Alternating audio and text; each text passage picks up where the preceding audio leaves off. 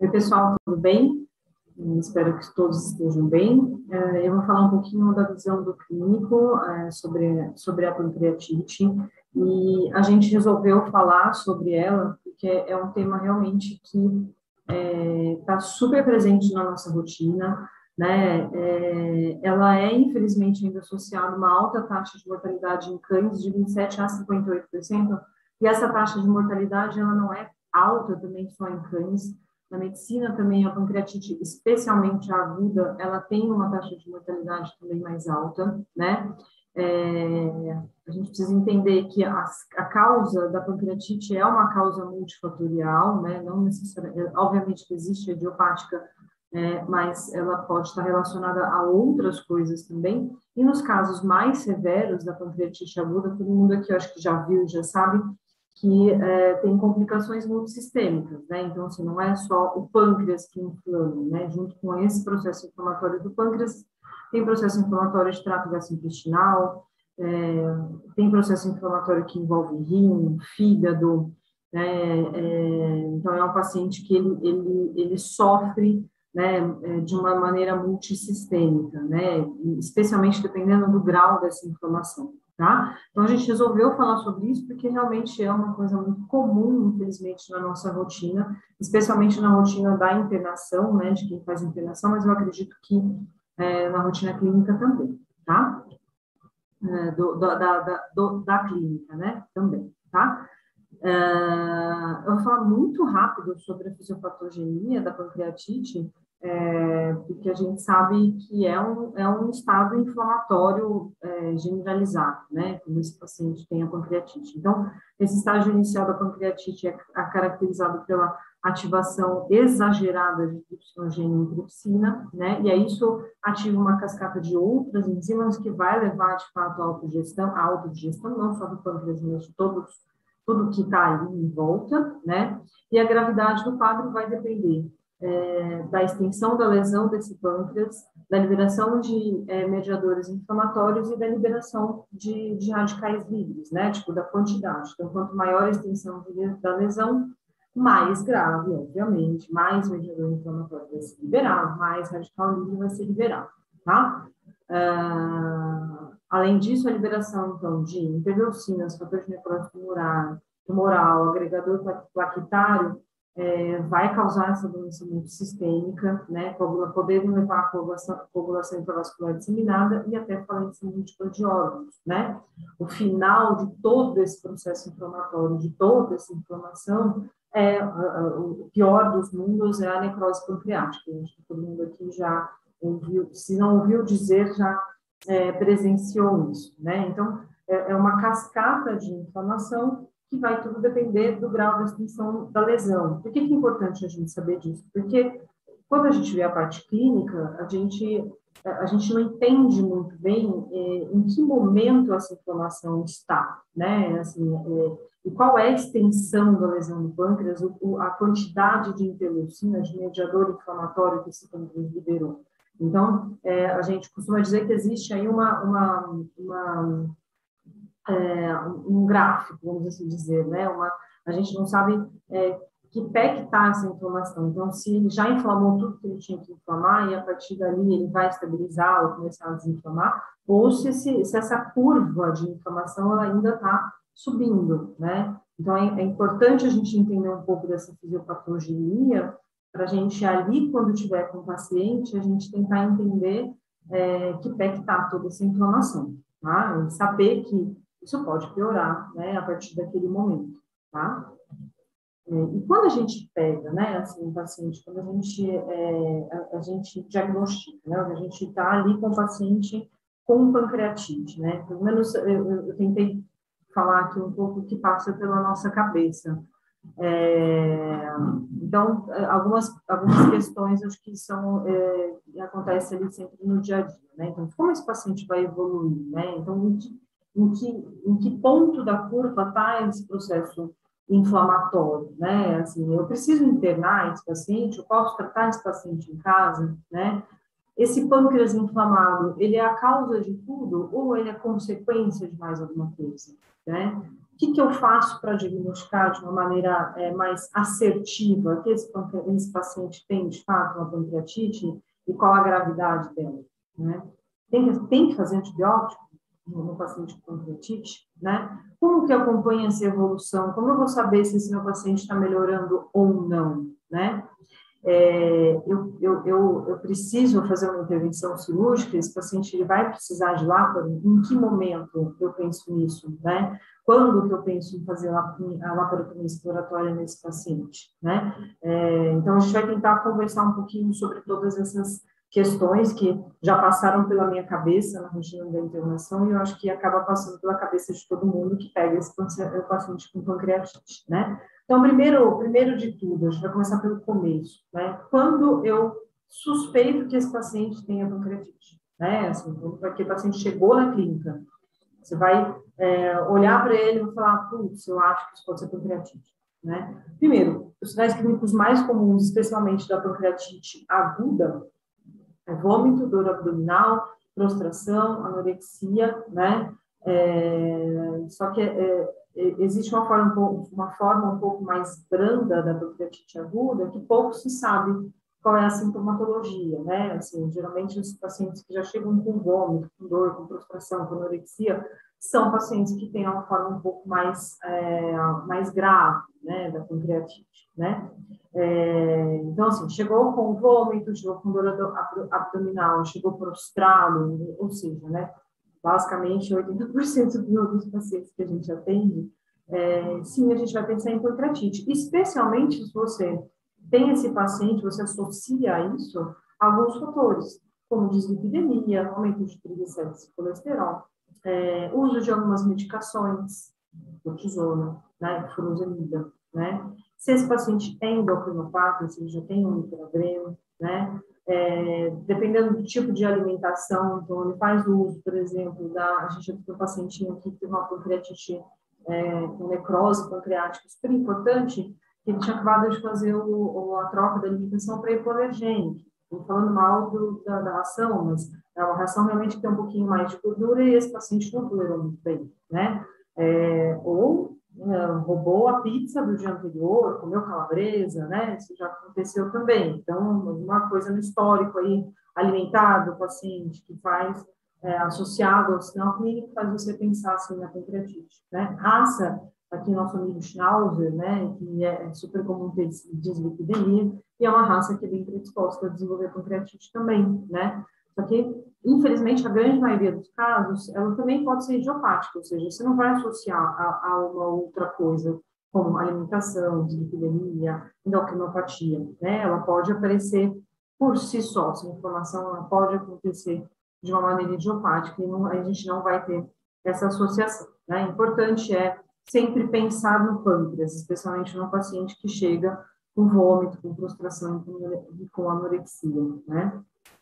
Sempre pensar nisso, tá? E como eu confirmo, né? Então, assim, vem um, um, paciente que chegou assim, como que eu vou confirmar e falar para o tutor, olha, esse paciente de fato tem pancreatite, e aí o nosso, nosso plano daqui para frente para ele vai ser esse, né? Então, infelizmente, a gente não tem um método diagnóstico não invasivo que é específico. O diagnóstico da pancreatite, né, assim, que é, é, é você vai falar, realmente existe aí uma inflamação pancreática, é um histopatológico, não é uma paciente que a gente vai pensar em colocar na mesa e fazer estopato, né? Salvo aqueles que a gente de fato pensa em láparo, que a gente já vai conversar sobre isso.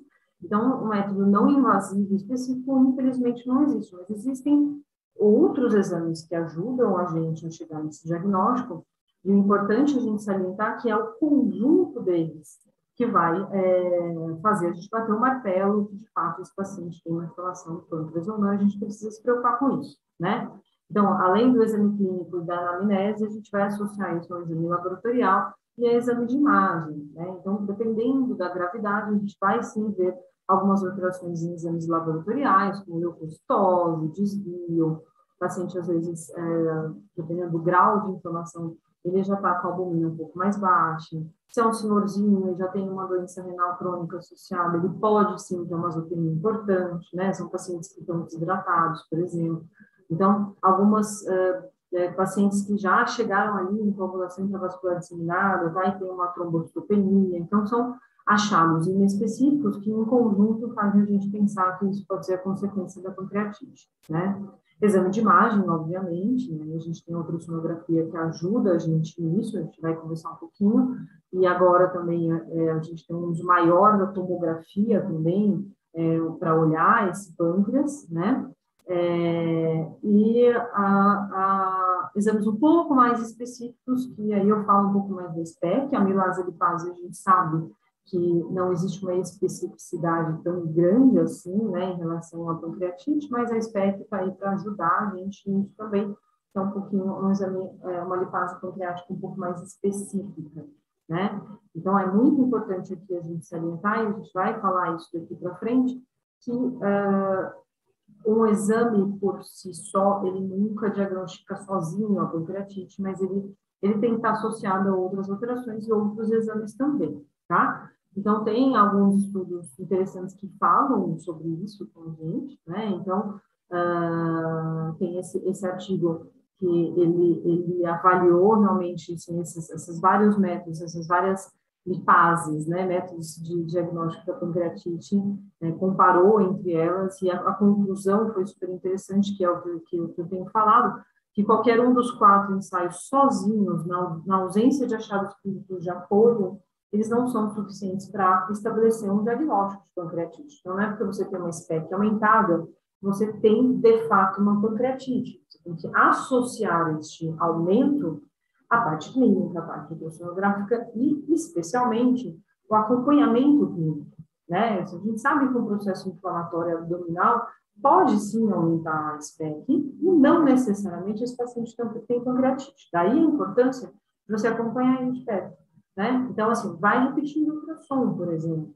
Esse pâncreas inflamou, provavelmente esse SPEC sim estava relacionado com uma pancreatite.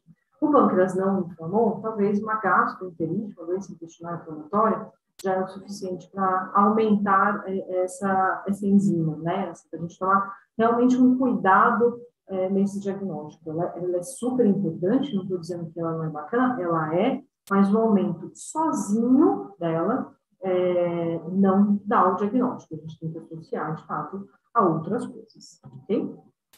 E, e agora, com a, a, tomografia ela é um pouco mais acessível, né? Ela, ela vem a ajudar também nesse diagnóstico, tá? Então, é, esse trabalho é muito bacana que diz que, em comparação com o ultrassom, a tomografia indicou melhor, conseguiu identificar melhor esses pontos de pancreatite aguda mais grave, né? Então, ela ajuda a gente a tentar é, entender um pouco a extensão dessa lesão, e aí que a gente conversou lá no começo na fisiopatologia, né, que a gravidade ela, ela pode sim estar relacionada com a extensão de lesão e, e liberação de muito mais mediadores inflamatórios. Então, ele vai ajudar a gente a compreender essa extensão, identifica é, melhor os pacientes com pancreatite aguda, e especialmente aqueles com trombose veia porta. Então, é um paciente que é muito inflamado, um paciente que pode entrar em coagulação intravascular disseminada. Então, a, a tomo, ela consegue detectar um pouco mais esse paciente que já, já tem inflamação de trombo. É, a gente usa bastante também a tomografia para a gente tentar entender primeiro a extensão, se existe ali a possibilidade de necrose ou não. O ultrassom também ajuda bastante aí o meu colega Eduardo vai conseguir dizer isso muito melhor do que eu, né? É, não, ela não faz essa diferenciação entre abscesso barra necrose, mas ela é importante para a gente entender em que momento da inflamação também esse paciente está e se esse paciente ele vai se beneficiar ou não com uma laparotomia exploratória. Né? Então, a tomo tem ajudado bastante a gente na internação, é, especialmente em relação a isso, né? para a gente tentar entender melhor a extensão da lesão, se esse paciente ainda está inflamando, se já tem uma necrose lá já bem formada, é, a gente vai conversar um pouquinho sobre isso também é, daqui a pouco, tá? Mas isso, meu colega Eduardo, acho que vai falar muito melhor do que eu, é, e a gente discutir isso depois, tá bom? É, e esse outro artigo, ele fala também é, a, a associação entre achado de ultrassom, a importância da gente fazer essa associação entre achado de ultrassom, a, a, a SPEC, a severo, a, a, o grau né, de, de sinal clínico, quão severo é ou não, nesse diagnóstico clínico. E ele, ele reitera essa importância da gente é, fazer um diagnóstico com associações, né? Assim, então, onde fala de ultrassom por si só, ele não vai me contar se esse paciente tem pancreatite ou não, se eu preciso me preocupar com isso ou não, mas a associação de tudo isso realmente vai ajudar bastante a gente, a gente fechar esse diagnóstico, né? Ok, fechamos o diagnóstico, o ultrassom, de fato, o pâncreas está inflamado, a fase deu alta, é, tem alteração de inflamação no hemograma, né, é um paciente que é um Schnauzer com lipidemia, né, tem mil de triglicéridos. Então, tudo realmente leva a gente a pensar que aí a pancreatite é isso que está causando o caso clínico, está causando o, o, a clínica daquele meu paciente, né? E agora, o que, que eu faço? Né? Assim, deu pancreatite, como que eu vou seguir daqui para frente? Eu acho que é um, também um grande X aí na, na vida do clínico. Né? É importante a gente saber que a gente identificar e intervir precocemente né, é fundamental para a gente melhorar o prognóstico desse paciente. Tá? Então, quanto antes a gente diagnosticar e intervir, é melhor para ele. Né? É, a gente tem duas formas da pancreatite. A gente tem a pancreatite aguda, a pancreatite crônica, e é muito difícil na nossa rotina a gente conseguir diferenciar a aguda ou da crônica que agudizou. Né? Geralmente essa diferenciação é histopatológica, né? A crônica já tem fibrose, já tem prejuízo de função, mas ali naquele paciente que a gente vê inflamação, que a gente sabe que a inflamação está causando toda a clínica, é difícil a gente diferenciar realmente, né? Se aquilo acabou de acontecer ou se é uma crônica que agudizou. Então a gente precisa é, é, é, muito difícil a gente ter, mas o tratamento realmente não, não muda. O que a gente vai fazer daqui para frente, se é uma aguda ou se é uma crônica agudizada, é, não, não diferencia muita coisa na, nesse momento, tá? Não, não, não, muda muita coisa nesse momento, tá? É, infelizmente, também a gente não tem evidências que demonstre que esse tratamento é mais eficaz do que aquele, né? Geralmente a gente vai é, no bom senso e no, no, na fisiopatologia, na fisiopatologia que a gente já conhece, e aí na gravidade dos sinais clínicos ou não. Não existe uma receita de bolo, né? Ah, este é, faz plasma que esse paciente vai se recuperar, entra com pancreatina que esse paciente vai se recuperar. Não tem evidências que demonstram é, o tratamento mais eficaz. O que eu vou passar aqui é o que a gente costuma fazer na rotina do hospital e que a gente segue aí, que a gente sabe de, de literatura também, tá? É importante a gente entender também se essa inflamação do pâncreas é causa ou consequência, né? Ou seja, existe alguma coisa de base que está inflamando esse pâncreas ou é uma, uma, uma inflamação idiopática que pode acontecer, né? E, de fato, esse pâncreas que a gente vê que está um pouco inflamado é o que está causando todo o sinal clínico? Porque, às vezes, então, o pâncreas ele inflama, mas ele é consequência de uma inflamação importante, por exemplo, no trato gastrointestinal, né? E aí a gente vai naquela eh, velha pergunta de quem veio primeiro, o ovo ou a galinha, né? Então, se tem uma inflamação de trato gastrointestinal que é muito mais severa do que aquela inflamação no pâncreas naquele momento, será que não foi o trato gastrointestinal que ajudou esse pâncreas a inflamar? Não necessariamente ele é a causa de tudo, né? E se ele está inflamado, ele é a causa de tudo? Tem alguma alguma causa base que está fazendo ele inflamar?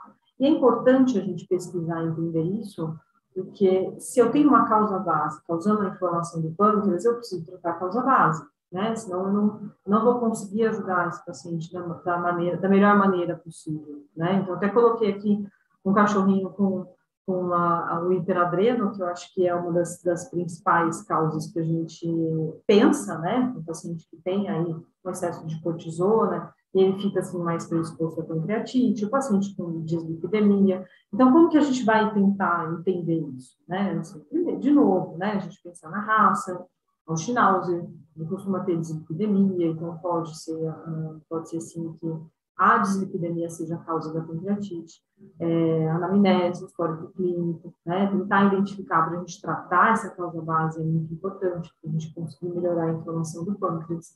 É, é, é é olhar o paciente como um todo, né? A gente não diagnosticar uma pancreatite e a gente olhar só para o pâncreas, né? O pâncreas está inflamado, mas por quê? Será que existe algo além disso que eu preciso prestar atenção, né?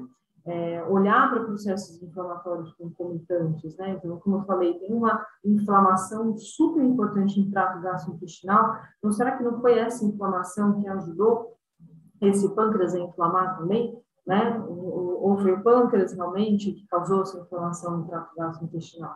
É importante a gente olhar um paciente como um todo. Eu acho que esse é o, o, o recado, né? Assim, a gente não olhar só o pâncreas, porque a gente sabe que toda essa inflamação também vai causar inflamações muito sistêmicas, né? Vai afetar outros órgãos também que a gente precisa ficar de olho, tá?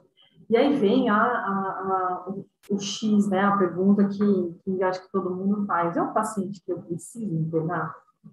Na grande maioria das vezes, sim, né? É, a gente sempre recomenda internação. E por que, que a gente sempre recomenda internação?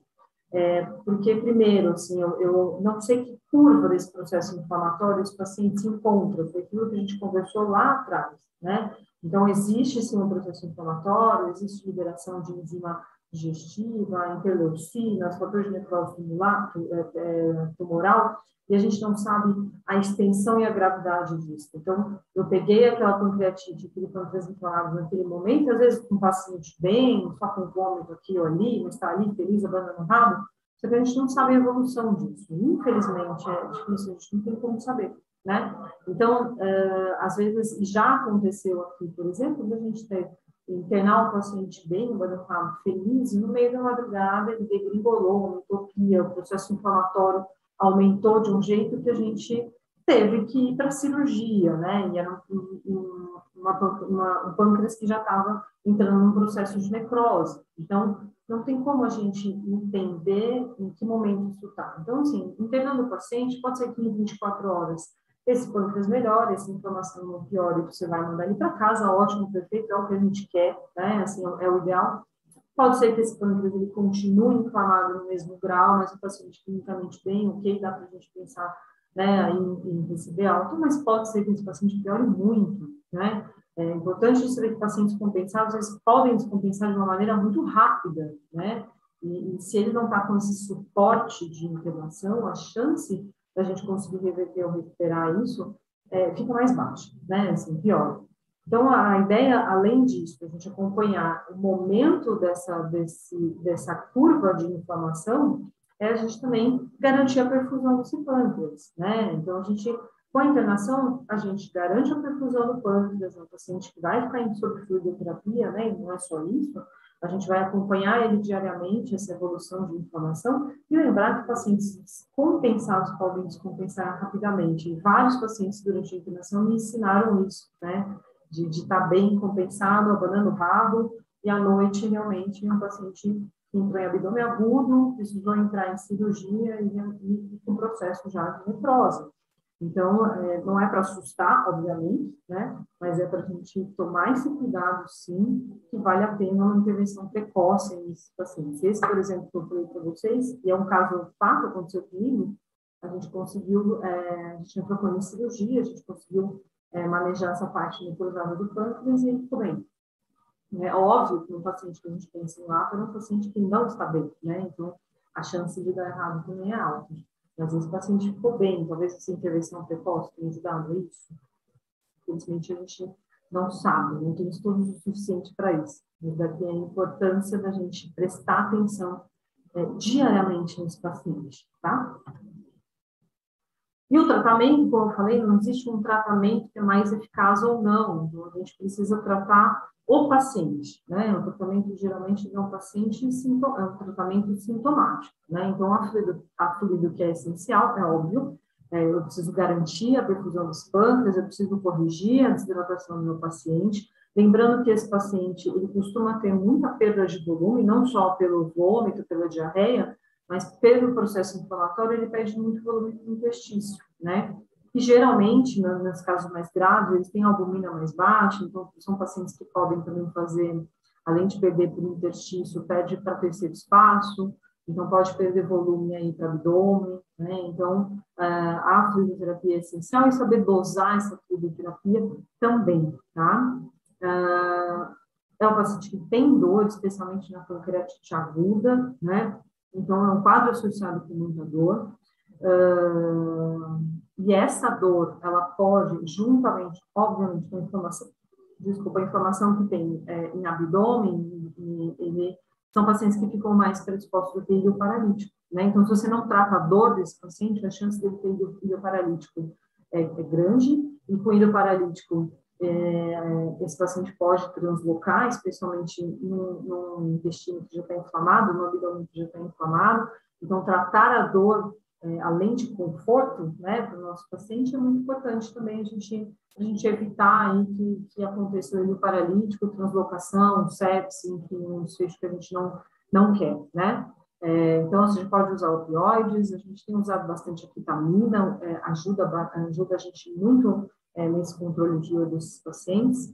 Ah, a gente também pode usar dipirona, tem usado gabapentina, é, mas é importante a gente saber que a gente tem que olhar para isso, tá? Porque um cachorro meio derretendo aqui, a gente também tem que tomar um pouco de cuidado com a fluidoterapia, o excesso de fluido cada vez mais é, tem mostrado para a gente que piora o prognóstico também, né? Então, saber dosar aí muito bem é, a fluidoterapia desse paciente, tá? Além disso, pacientes que têm vômito, que tem, é, a maioria deles é, tem gastrite associada, então o uso de antigenético, reduzir essa, a acidez gástrica, né? Então, preferencialmente, a gente pensar não no Zetrona e no Maructan, Existem alguns, é, alguns, algumas, é, alguns artigos e alguns caminhos que dizem que o plasio, nesse caso, ele não é, é, o ideal, não é a primeira escolha, porque ele pode sim piorar um pouco a inflamação pancreática, tá? É, evitar, mas é, não, não, tipo, não fazer, porque a gente também entende que um procinético nesses pacientes é, ajudam bastante, especialmente o vazio que a gente pode usar na CRI, né? Mas preferencialmente no Dositrone Maroptan.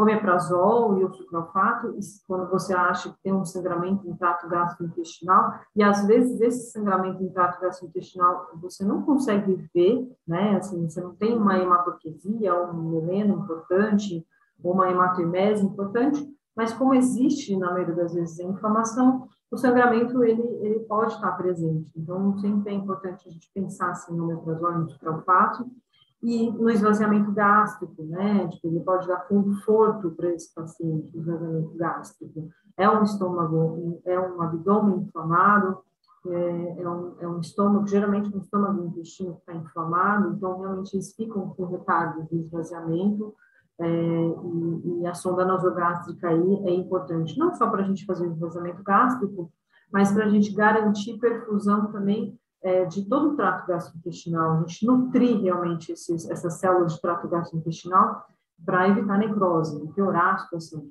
né? E aí vem o grande X da questão, que aqui a gente sempre fica nessa dúvida de associar ou não antibiótico, preciso do antibiótico na pancreatite, já que ela é, é uma, uma, uma doença que é inflamatória, né? Assim, até os abscessos pancreáticos, a grande maioria deles, eles são assépticos, né? Assim, são necrose. A gente vê lá dentro é tecido necrótico, então não necessariamente tem é, envolvimento bacteriano, né?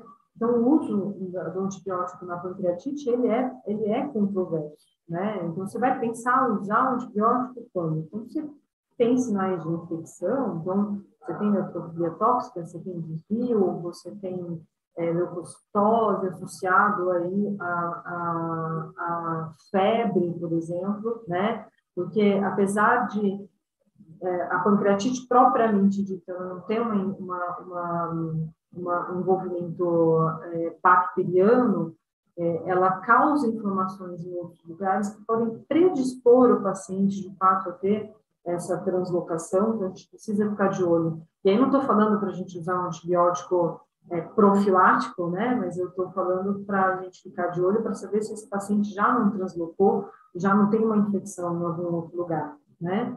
É, então, assim, é, o, uso do antibiótico aí não vai, não vai prevenir necrose pancreática, ele não vai reduzir mortalidade, é, é uma, uma, uma coisa estritamente inflamatória, então o antibiótico não, não, não faz diferença nesse caso, né? Não vai prevenir nem, nem reduzir mortalidade, nem prevenir necrose, mas é importante a gente olhar para isso e é importante a gente pensar nele, especialmente quando a gente pensa em translocação, em outros, outros focos infecciosos que a pancreatite pode predispor, tá? Se for pensar, vamos pensar uh, num antibiótico que tem um bom espectro para bactérias gram-negativas, que geralmente são as que estão envolvidas nesse processo, tá?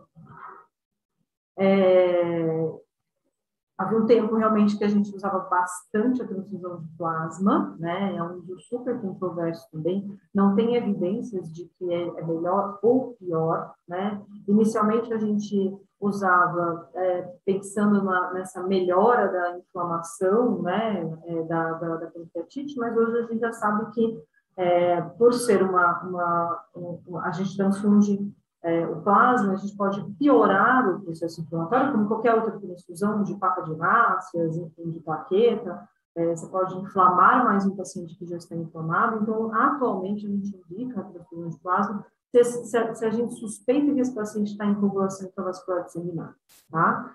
É, que é uma complicação da pancreatite aguda grave, a gente sabe que isso pode acontecer, é ali o, o pior dos mundos, né? A, a, a CID junto com uma necrose pancreática, e ela tem que ser agressivamente tratada. Então, a gente tem que repor, repor, é, repor fator de coagulação, e a gente usa o plasma, o precipitado, além da heparina. Aqui, geralmente, é um paciente que, se a gente desconfia que a gente chegou a esse ponto, a gente tem se baseado bastante no tromboelastograma, no ROPEM, para guiar a gente até nessa, nessa reposição, tanto do, do de fatores de coagulação, como também é, do uso da heparina, tá? que a gente tem usado bastante para ajudar a gente nisso, tá bom? É, uma questão também importante no tratamento, que é, é muito discutido ainda hoje, né, é a nutrição, né? Você alimentar esse paciente é importante, né? Assim, você ainda existe aí, a, a, ainda essa discussão do jejum, tem que fazer jejum, tem que fazer jejum. Então, hoje, a gente sabe que a nutrição integral desse paciente aumenta a atividade antioxidante e vai reduzir o resposta inflamatória aguda, né? Além de você é, pre, é, prevenir uma necrose aí de, de enterócito e, e tentar prevenir muito mais do que o antibiótico, a translocação bacteriana. Se você nutre enterócito, é, a, a, chance de ter translocação bacteriana nesse paciente reduz muito também, né? Então, a gente faz muito uso da sonda nasogástrica. A sonda nasogástrica a gente usa não só para fazer o esvaziamento gástrico, então, mas para a gente fazer a nutrição do paciente. Né? Não esquecer de tratar os sintomas. O paciente que chega nauseado, que tem, tem gastrite, então, tratar esses sintomas junto com a nutrição é fundamental, né? E alguns casos bem, bem específicos a gente pode fazer o uso da nutrição parenteral, tá? É, só um estudo, então, só corroborando com o que a gente pratica hoje, né? É que é, teve um estudo com esses 34 casos e esse estudo ele concluiu que você alimentar esses pacientes dentro das 48 horas, 48 horas iniciais de, da, de hospitalização com pancreatite tem um impacto positivo para ele voltar a, a comer, né, para ele voltar a essa ingestão voluntária e também diminuir a frequência de gastroenterite nesses pacientes, né? E esse paciente, voltando a comer antes, não tendo muita gastroenterite, obviamente você consegue é, liberar esse paciente é, também antes para casa. Então, a nutrição, ela é importante, ela tem que acontecer, é, não existe mais essa ideia da gente fazer jejum, né, nesses pacientes que a gente já sabe é, da importância da alimentação para eles, né, e, e, aí a gente escolhe uma alimentação um pouco mais é, específica, com menos gordura, também para ajudar nessa recuperação, tá bom? E como que a gente acompanha a evolução, né, assim, às vezes a gente conversa, tem pacientes internados com pancreatite, e essa questão vem muito, assim, mas eu preciso fazer ultrassom todos os dias? Inicialmente, sim, inicialmente a gente acha importante até a gente entender que curva de, do processo inflamatório esse paciente está. No momento que a gente entende que esse é um paciente estável, é, sim, a gente pode aí, então, se guiar pelo sinal clínico, por exemplo, né? Então, assim, é um paciente que entrou, a gente fez, a gente fez a, a ultrassom, existe a inflamação, a gente faz ultrassom no dia seguinte, essa inflamação continua a mesma, a gente faz no próximo dia, está melhor? Ótimo, perfeito. A gente faz no próximo dia, piorou um pouco a inflamação, a gente sabe que o prognóstico desse paciente é um pouco mais reservado. Então, a princípio, é interessante sim a gente fazer um ultrassom todos os dias, gente, até a gente entender a evolução da inflamação. Entendemos a evolução da inflamação, a gente associa isso à evolução clínica também? Óbvio que não, né? É, faz todo sentido, tá? Exames de sangue também são importantes, de novo, para a gente tentar entender a evolução de inflamação, né? Então, é, pacientes que são mais inflamados, eles costumam ter albuminas mais, albumina mais baixa, costumam é, ter, ser azotêmicos por causa desse processo inflamatório importante, é, potássio geralmente costuma cair, a gasometria é importante porque pacientes com muita diarreia, muito vômito, pode ter desequilíbrios é, ácidos básicos que a gente também precisa corrigir, né? Então, assim, ah, mas é muito exame para um paciente com pancreatite, mas é muita coisa também que pode se alterar num paciente com pancreatite e que eu tenho que acompanhar. E essa alteração pode sim ser em 12, 24 horas. O paciente descompensado, ele pode compensar de uma maneira rápida, né? Então, a gente é, prevenir isso e a gente entender quando isso está acontecendo, a gente intervir da melhor maneira, é muito importante é, para a recuperação do paciente, tá? Então, como eu disse, o ROTEM também pode ser, é, pode ser interessante, o tromboelastograma, especialmente quando a gente desconfia que esse paciente pode estar entrando em coagulação intravascular disseminada, né? E hoje também a gente tem o uso da proteína C reativa, ah, mas ela vai, ela vai aumentar com inflamação. Sim, ela vai aumentar com inflamação.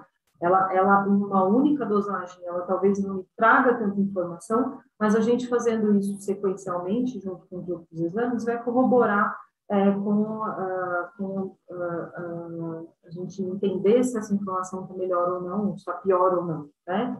De novo, porque a TIT nunca é um exame só, né? E sim o conjunto deles para a gente entender como está evoluindo esse seu paciente, tá? E quando a gente vai pensar na, na cirurgia, né? Quando a gente vai pensar na látaro, e aqui especialmente para aqueles pacientes que têm a pancreatite aguda mais grave, e, e é, já pensando em necrose pancreática mesmo, né? É, então, é, várias vezes é, aqui no hospital a gente se deparou com essa questão que momento que é que a gente indica a cirurgia para a gente é, fazer o, de, a, o ou até tipo, retirar, infelizmente, parte desse pâncreas, né? É, inicialmente, a gente, quando a gente via necrose, a gente já pensava em abrir, hoje a gente mudou um pouco esse conceito, justamente por causa disso que a gente tem falado, falando até agora, que a gente não sabe em que curva do processo inflamatório esse paciente está. E é interessante que na medicina, por exemplo, em humanos, o debridamento cirúrgico ele é recomendado depois da terceira ou quarta semana, quando começa a inflamação, porque é ali que eles têm certeza que esse tecido necrótico está bem delimitado e essa inflamação ela não ela não está evoluindo. Então, você mexer naquele pâncreas naquele momento, você não vai piorar o processo inflamatório e piorar a, a, a clínica do paciente. Isso é medicina, né? É, acredito que a gente não consiga transferir 100% isso para a veterinária, mas é, uma, é um pensamento importante, né, no sentido de eu faço ultrassom e eu tenho esse pâncreas evoluindo para necrose. O que eu faço?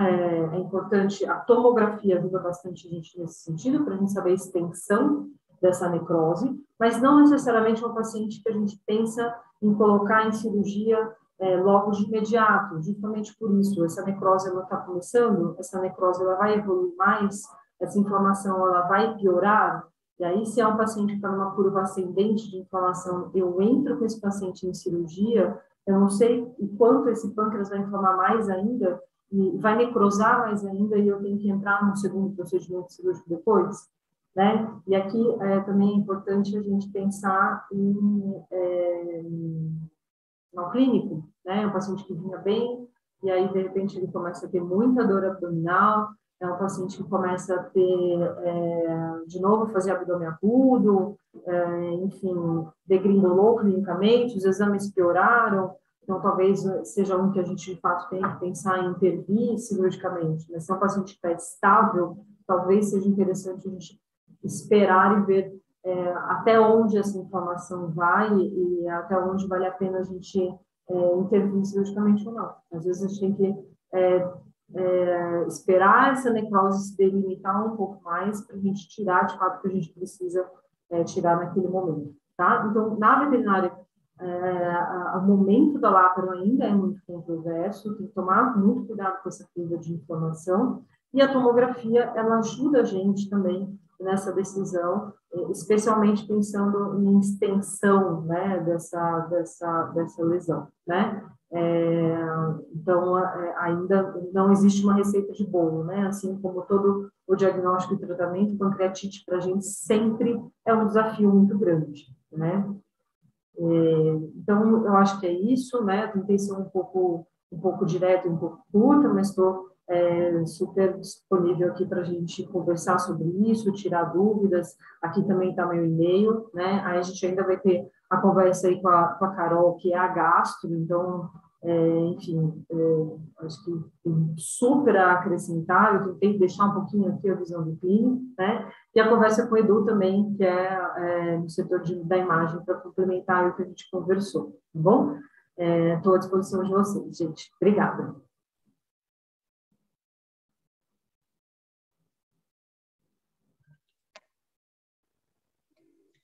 Olá, pessoal, tudo bem? É, bom, hoje a gente está conversando um pouquinho sobre pancreatite em cães, né? É, acho que vocês já tiveram uma parte é, do, de pancreatite, né, da visão do clínico com a doutora Jaqueline. E agora eu vou continuar conversando sobre pancreatite em cães, só que agora falar um pouquinho sobre diagnóstico e tratamento, né, na visão do gastroenterólogo. Então, meu nome é Maria Carolina Frava Balardo, eu trabalho com gastroenterologia já há alguns anos.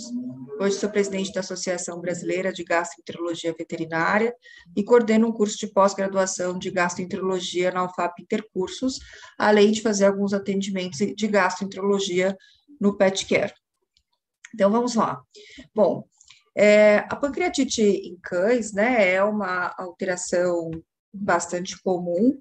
E quando a gente pensa em diagnóstico, o diagnóstico da pancreatite nem sempre é tão simples, né? Principalmente quando não é uma pancreatite clássica e não tão grave. Mas quando a gente pensa em diagnóstico, o principal método de diagnóstico da pancreatite ainda é o ultrassom. Então, nos cães, a ultrassonografia consegue nos diferenciar, lógico, sempre aliada à manifestação clínica, né? Muitas vezes, a, o quanto é agudo e o quanto essa pancreatite é grave. Então, um paciente com pancreatite aguda, grave, geralmente tem um pâncreas hipoecogênico, porque ele tem um edema muito grande, então você acaba vendo esse edema de forma hipoecogênica, e ele pode ter algumas outras lesões mais graves, então você pode ter cavitações, pode ter lesões que possam indicar, por exemplo, um abscesso, ou cistos, dependendo da ecogenicidade e é, do quanto esse, ultra, esse ultrassonografista está acostumado a fazer diagnóstico de pancreatite, ele pode também é, te dar uma ideia de gravidade quando essa ecogenicidade começa a evoluir para uma, um pâncreas um pouco heterogêneo, com algumas outras alterações, mesentério reativo, é, ductos biliares mais evidentes, às vezes até mostrando uma possível obstrução, peritonite, líquido livre. Então, são alterações que vão aparecendo em pancreatites graves, que estão relacionadas à inflamação das regiões adjacentes. Duodenite, então, o duodeno é uma região né, que inflama bastante, porque ali você tem uma ligação direta né, do pâncreas e do duodeno. Então, você tem pâncreas, o, o duodeno irregular, às vezes pesado. Então, tudo isso, quanto mais alterações no ultrassom você encontra aliado a uma piora clínica do paciente, você pode, então, dizer que é uma pancreatite mais grave. Quando você vê no ultrassom aquele pâncreas hiperecóico, num paciente geralmente não tem alterações tão graves, não tem alterações agudas, não tem sintomas agudos, e às vezes é um achado, né, no exame de ultrassom de rotina, você pode ter tanto um pâncreas que tenha um infiltrado ou, ou em volta dele um, uma coleção gordurosa, então é gordura, Às vezes você pode ver um pâncreas hiperecóico por fibrose, e aí a gente já tem isso em, em casos mais crônicos, né, em pancreatites crônicas. Lógico que a gente só tem um diagnóstico de pancreatite crônica por biópsia, por histopatológico, mas algumas características no ultrassom, também aliadas a uma manifestação clínica mais branda, ou às vezes ausente, pode nos indicar uma pancreatopatia crônica ou alguma, alguma alteração que naquele momento não está causando uma inflamação, né? É, as inflamações geralmente cursam com manifestações clínicas mais graves, as inflamações agudas e alterações de ecogenicidade tendendo a hipoecogenicidade no ultrassom. Agora, a tomografia é um outro método diagnóstico que nos auxilia nos cães, né, nos casos mais graves. A gente não vai pedir uma tomografia de primeira num paciente é, que tem uma pancreatite inicial, né? Não é esse o objetivo. O ultrassom ele é um bom método diagnóstico para uma pancreatite inicial, mas quando ela começa a se tornar muito grave e você já tem uma suspeita às vezes de necrose, abscessos, a tomografia ela pode sim nos, a, nos ajudar a saber se aquele paciente tem uma possibilidade de intervenção cirúrgica, principalmente. Então, aquele paciente que está piorando clinicamente, a imagem do ultrassom também piora, tudo isso pode, então, nos fazer é, a, a, nos, é, que a gente indique a tomografia como um exame auxiliar. Agora, aquele paciente que está melhorando clinicamente, as imagens do ultrassom não evoluem de forma negativa, não tem necessidade de ir para uma tomografia, tá? Isso sempre no cão. Então, a tomografia a gente também pode contrastar, ele consegue ver, o, o, o radiologista consegue ver se ele tem uma possibilidade ali de necrose por causa da falta de circulação e também abscessos, cistos, a gente consegue ter uma ideia melhor do que o ultrassom, se você tem ou não alterações mais graves. E mais do que isso, esse trabalho, por exemplo, mostra exatamente essa diferenciação na pancreatite mais grave entre a tomografia e o ultrassom. E realmente, na pancreatite mais grave, a tomografia nos auxilia a diferenciar algumas alterações.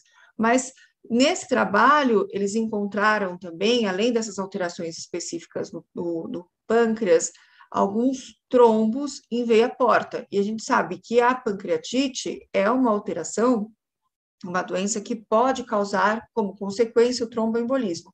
E nesse trabalho, eles encontraram uma quantidade razoável de trombos em veia porta, nos casos mais graves, agudos, que não tinham sido vistos no ultrassom, porque o ultrassom tem as suas limitações muitas vezes para isso, né? Às vezes tem gás, o paciente se move, tamanho do paciente, tudo isso dificulta, né?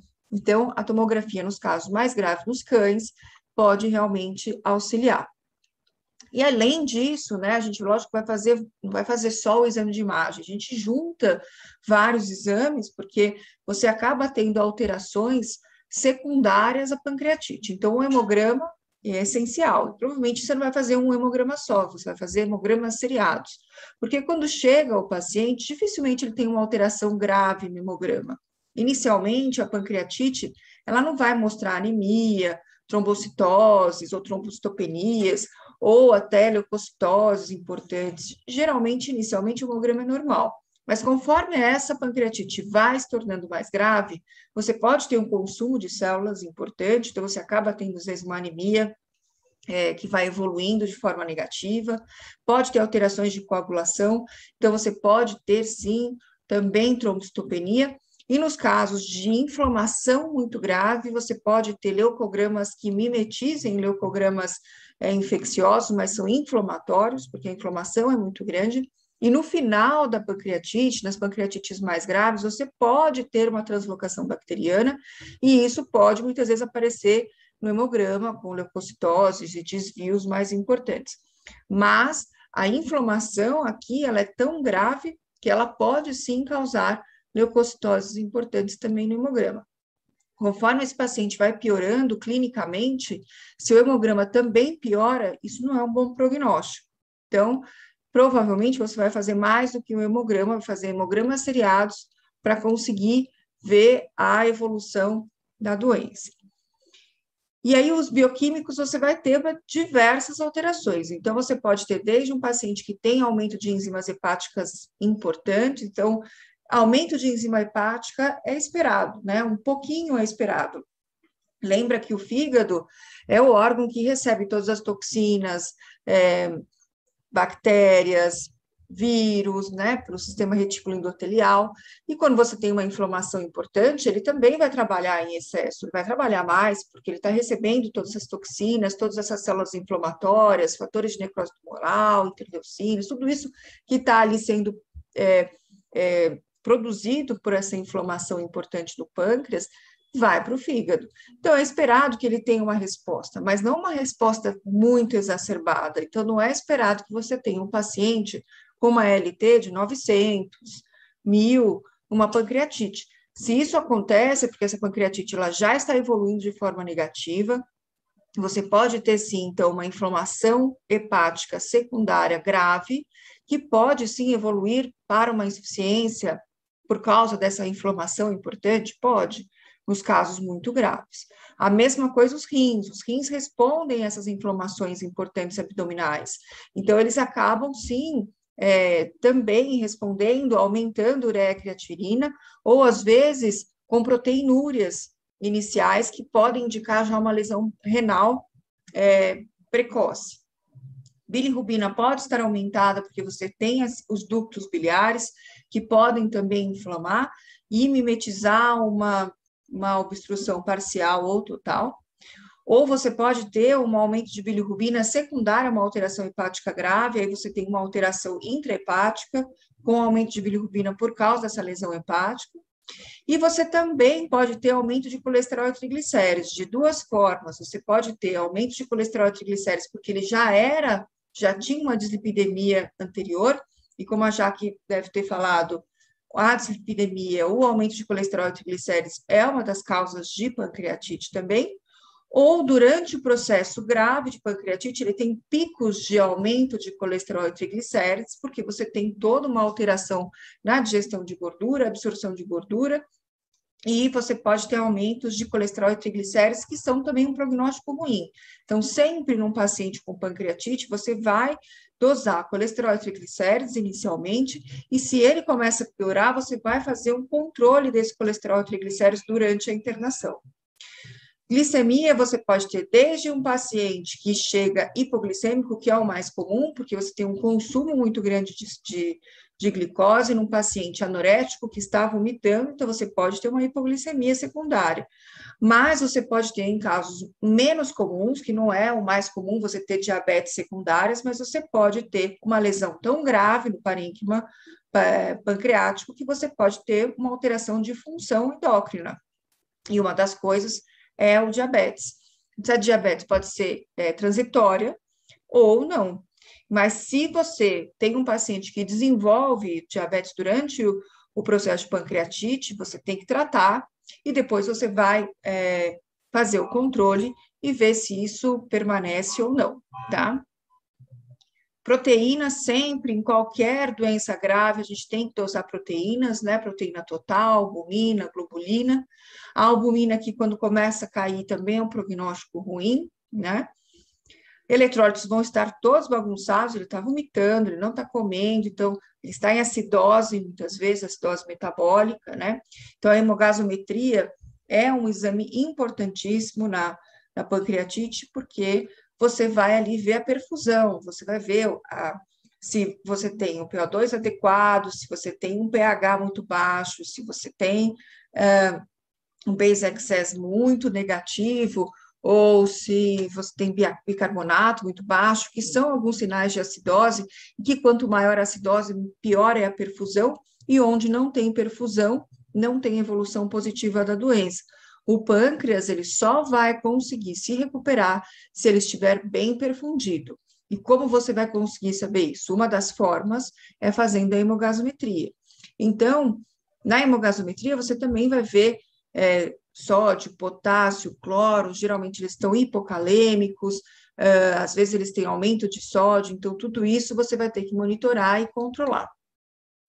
Lembrar que esse é um paciente que muitas vezes tem hiperadrenocorticismo, e muitas vezes o hiperadrenocorticismo ainda não foi diagnosticado.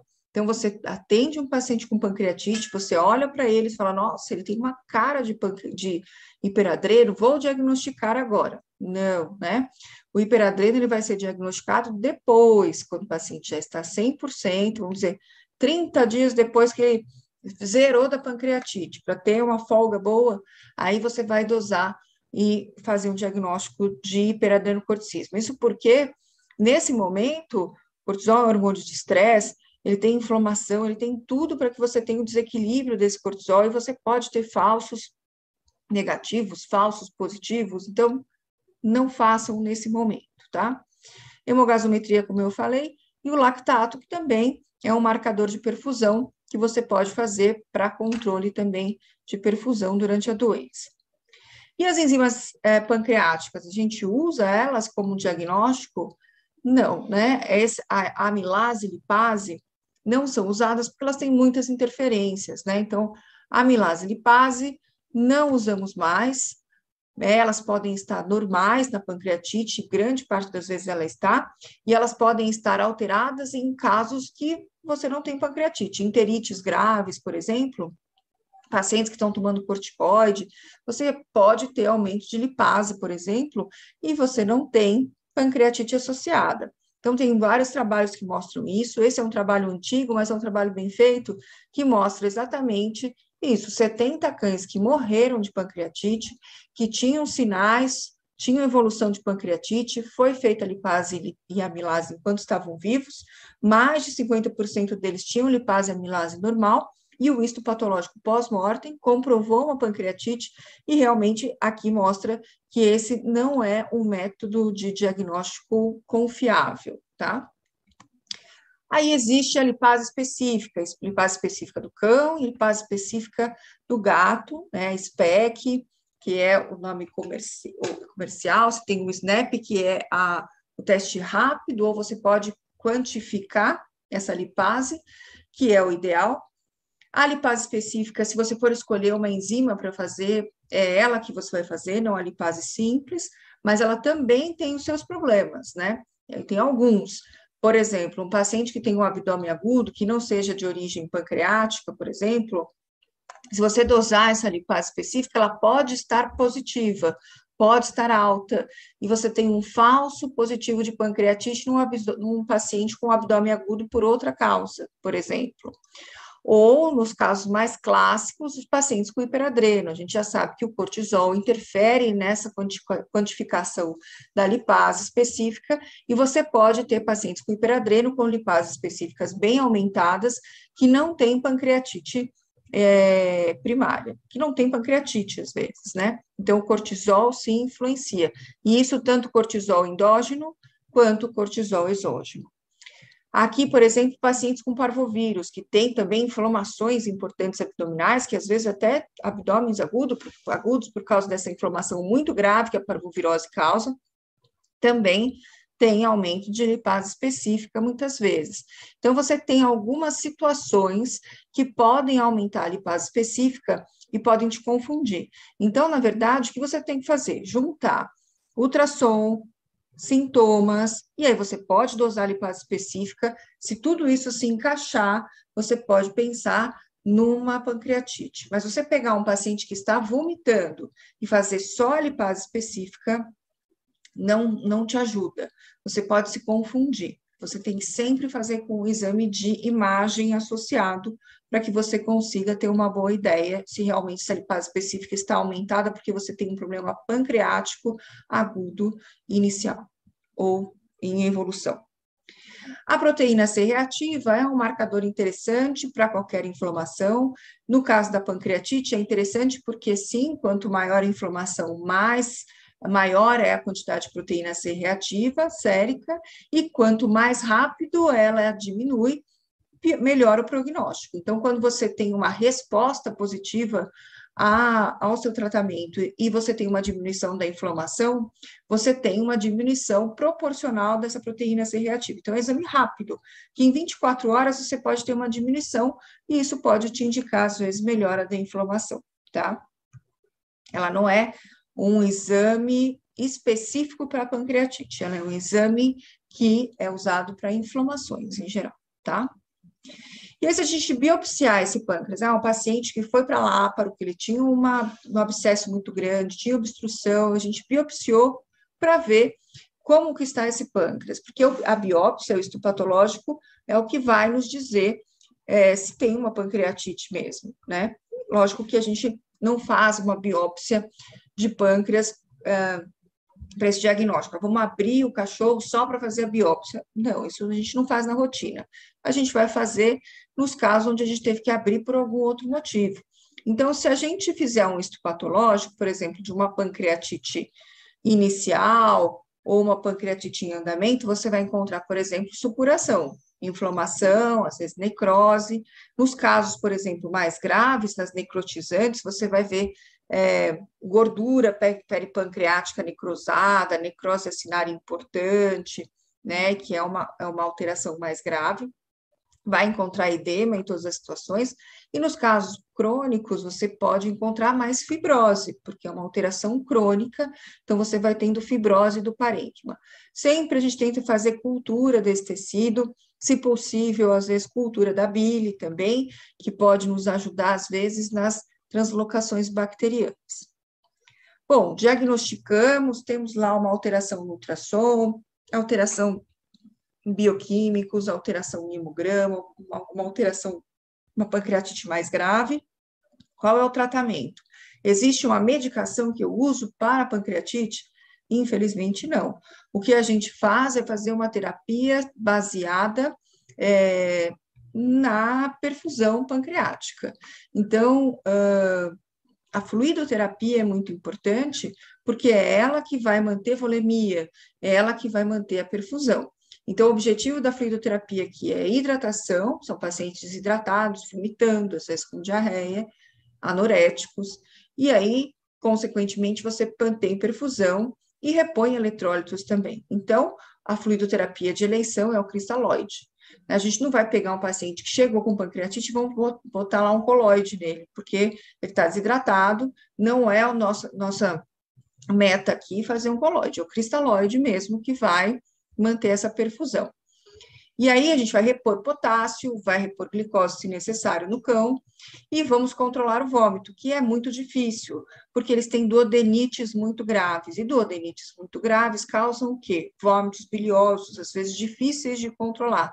Esses vômitos biliosos, esse refluxo biliar, ele causa gastrite e esofagite em consequência, e isso aumenta ainda mais a náusea. Então, a gente acaba muitas vezes associando a antieméticos, ondansetrona com e em casos muito graves, né, não é a primeira coisa que a gente faz colocar um procinético, mas quando a gente percebe que existe um retardo de esvaziamento gástrico muito grande por causa dessa inflamação, a gente acaba associando a, os procinéticos.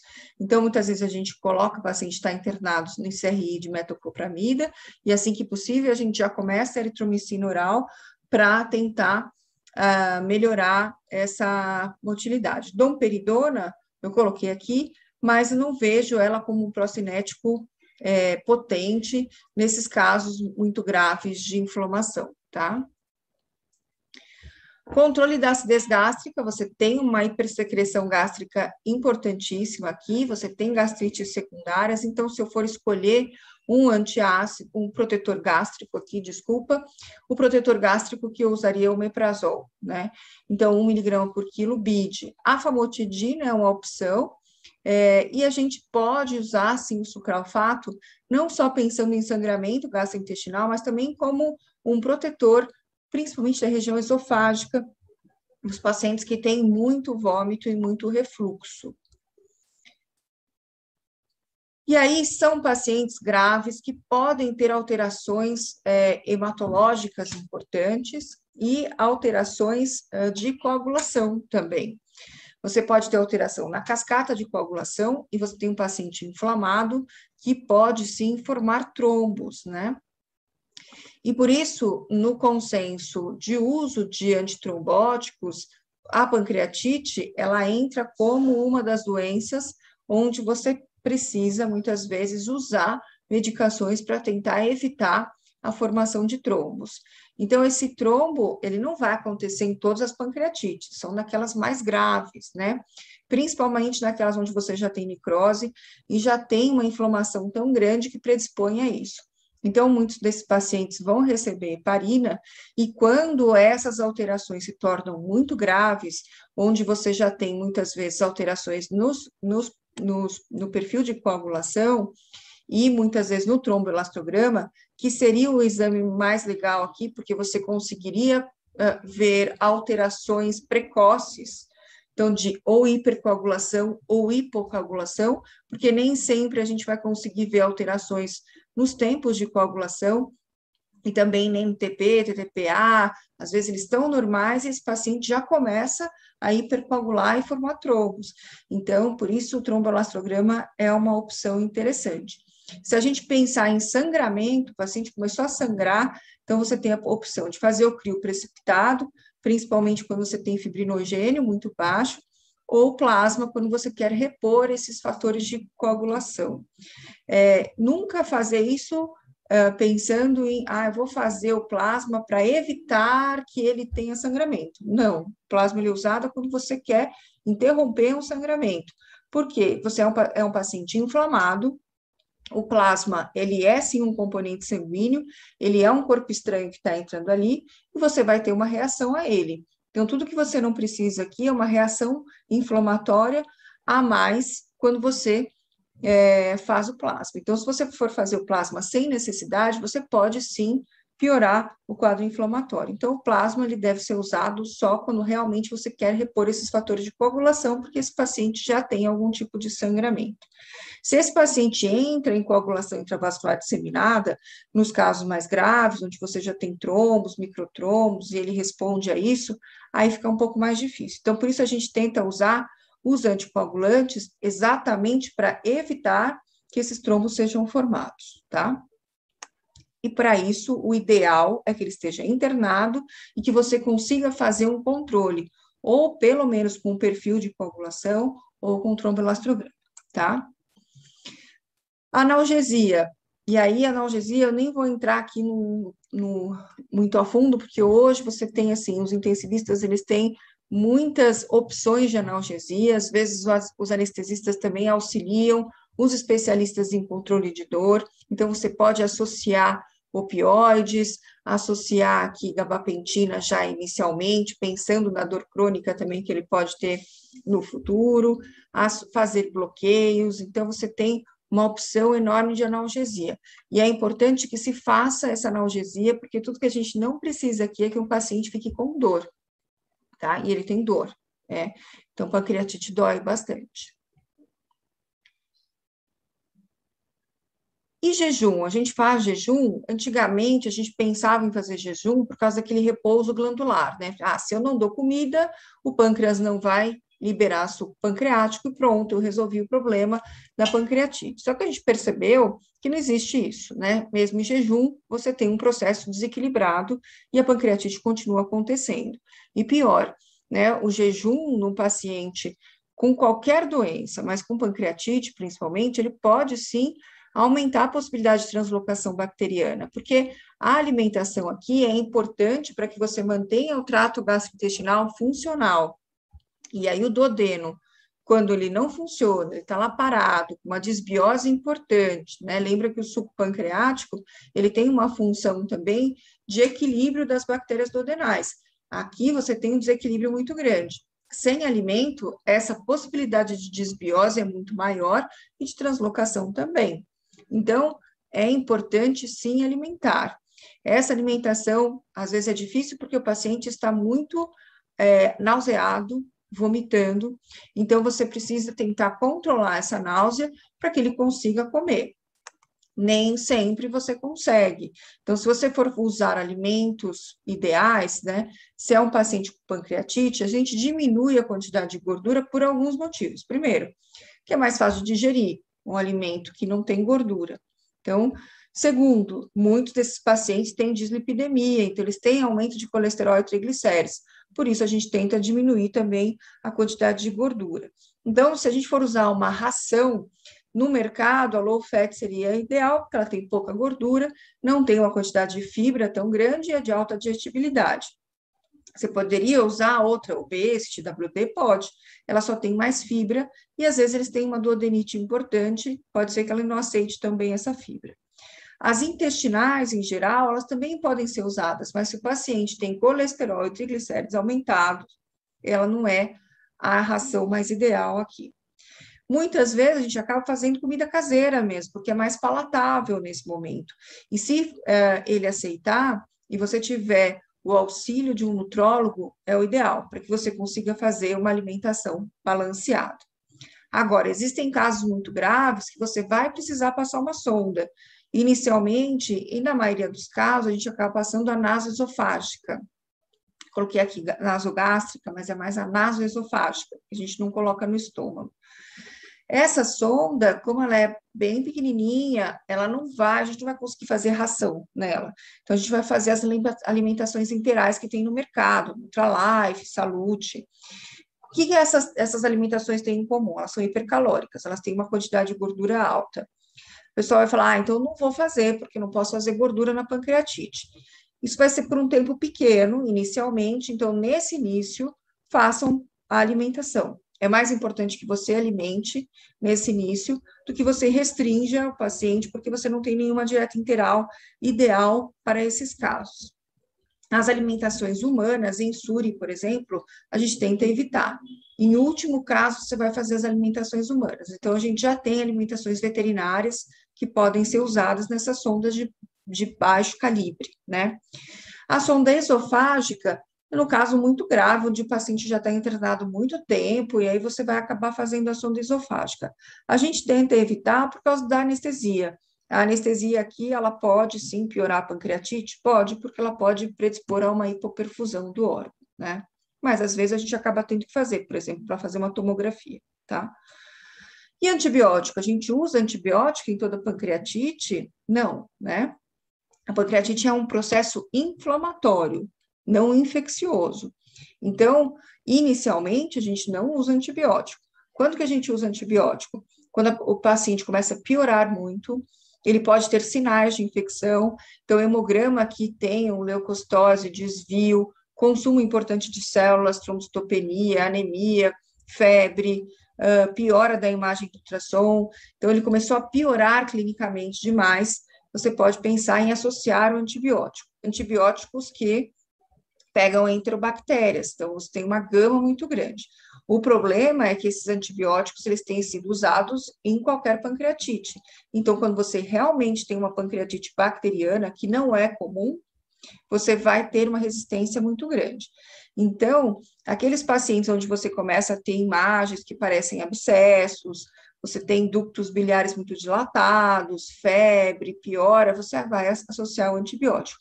Paciente que chegou com pancreatite, com uma alteração inicial, que você começou o tratamento agora, você não começa usando antibiótico, tá? É, se você for abrir, fez a tomografia, tem suspeita de abscesso, tem suspeita de necrose, você vai fazer a cultura desse pâncreas. E se tiver líquido livre, você pode também fazer a cultura do líquido livre, porque muitas vezes nesses processos você tem bactéria nesse líquido livre. E aí você pode, através da cultura do líquido livre, conseguir achar o antibiótico adequado, tá? E anti-inflamatórios, né? Os anti-inflamatórios, o corticoide, por exemplo, ele pode ser usado nos casos mais graves de pancreatite. Eu, particularmente, não uso de primeira nenhum tipo de anti-inflamatório. Por quê? São pacientes desidratados, hipoperfundidos, que você, se você inicialmente já antes de fazer um fluido, de melhorar a perfusão, de hidratar, de ver é, débito urinário, é, começar um corticoide um AIG, você sim pode causar uma insuficiência renal aguda. Então, a gente só vai, eu só uso o corticoide nos casos que não estão evoluindo bem, que eu vejo que eu tenho uma piora importante da inflamação, o paciente já está hidratado, ele tem um bom débito, a gente pode usar dose de corticoide. Pode usar hidrocortisona, eu não uso muitas vezes porque eu não vejo resposta. Pode usar doses baixas de dexametasona, 0,1 miligrama por quilo, ou pode usar prednisona ou prednisolona. Doses anti-inflamatórias, tá? Eu, particularmente, não uso AINE, porque acho que o AINE, pensando em alterações gastroentéricas, é, ele causa mais efeitos colaterais gastroentéricos, né? Úlceras e tudo mais. Aqui um trabalho onde eles fazem o uso do corticoide de prednisolona inicialmente, 1 miligrama por quilo dia, e eles têm como marcadores proteína C reativa, melhora dos sinais clínicos, tempo de hospitalização, mortalidade e recidiva da doença. Para eles, nesse trabalho, eles tiveram uma, um bom, uma boa evolução nos pacientes que usaram corticoide, tá? Mas eu, particularmente, não uso inicialmente corticoide. E quando você vai mandar para a cirurgia? Quando você tem é, alguma possibilidade de abscessos, obstruções de ductos, necrose, efusões sépticas, não necessariamente porque você tem uma efusão séptica que você vai mandar para a cirurgia, que às vezes você não tem condições de fazer um tomo, não tem condições de fazer alguns exames mais específicos, e a efusão séptica pode te indicar uma necrose, mas você vai às cegas. Você não vai abrir um paciente só para falar vai esse abdômen, não tem muito sentido. Então, você só vai, então, na verdade, ser alguma uh, uma, uma possibilidade de necrose nesse paciente, mas o ideal é fazer a tomografia se possível. Quando não tem resposta ao tratamento clínico, tem piora das imagens no ultrassom e você tem alguma coisa que cirurgicamente você teria melhora. Ou em casos de formações, neoplasias. Então, existem alguns casos é, onde o tratamento clínico não é suficiente, tá? Agora, o que é, é importante lembrar? A Jaque, ela deve ter falado com vocês, né, que você tem algumas causas de pancreatite, né? Agora, existem algumas doenças é, primárias que podem também, às vezes, evoluir para pancreatites, né? Ou, às vezes, doenças onde a gente se engane um pouco e acha que o paciente tem pancreatite. Por exemplo, um paciente que tem linfangiectasia, é um paciente que tem uma alteração entérica, com perda proteica importante, e essa hipoalbuminemia causa edema em alguns órgãos, inclusive no pâncreas. Quando você faz ultrassom desse paciente, você vê um pâncreas hipoecóico edemaciado, muitas vezes, porque ele tem um edema secundário à hipoalbuminemia. Mas ali você não tem um processo de pancreatite, por exemplo, tá? Uh, um caso que você pode ter pancreatite secundária, uma em doenças inflamatórias intestinais muito graves, com duodenites muito graves, você pode ter uma pancreatite secundária por essa inflamação? Pode também. Então, uh, esses são alguns casos, algumas, uh, uh, alguns casos específicos onde você tem que tomar um certo cuidado na hora de diagnosticar a pancreatite. E aqui, só por curiosidade, a gente falou aqui de pancreatite de cão, tudo que eu falei, você esquece para o gato. O gato é um carnívoro, então ele tem uma relação totalmente diferente com a gordura. Então, para quem se interessar, quem sabe um dia a gente fale só sobre os gatinhos, mas é interessante que vocês vejam o consenso, que é que não tem nada de tão novo, mas para que vocês se atualizem sobre a pancreatite nos gatos, que ainda é um, uma incógnita em muitos momentos, mas só para vocês entenderem o quanto ela é diferente nos cães, tá? Então, curiosidade para vocês, né? Outro dia a gente fala de gatinhos também. E é isso. Espero que eu tenha conseguido passar para vocês mais ou menos aqui como é o, o, diagnóstico, o tratamento da pancreatite, o quanto ela é grave, o quanto é importante a gente fazer um diagnóstico assertivo e mais do que isso, uma boa internação, um bom veterinário acompanhando esse paciente com o máximo de exames que você possa fazer, e mais do que isso, controlar manifestações clínicas, fazendo bom exame físico e controlando, sim, o paciente, juntando manifestação clínica e exames, tá? Para que a gente consiga estadiar a pancreatite e interromper o processo inflamatório grave, tá bom? Até mais, gente. Muito obrigada.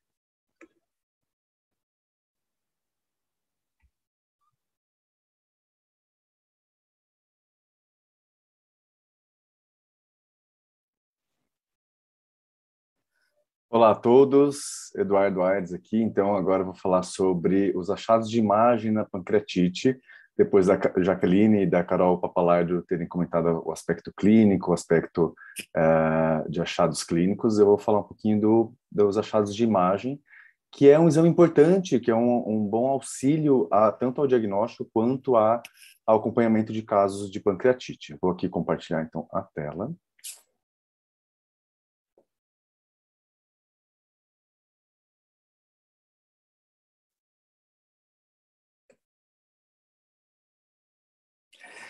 Então, agora sobre a visão do imaginologista, né? O que a gente vai encontrar nos exames de imagem, quais são os exames de imagem que auxiliam no diagnóstico aí de, da pancreatite, no uh, diagnóstico e acompanhamento.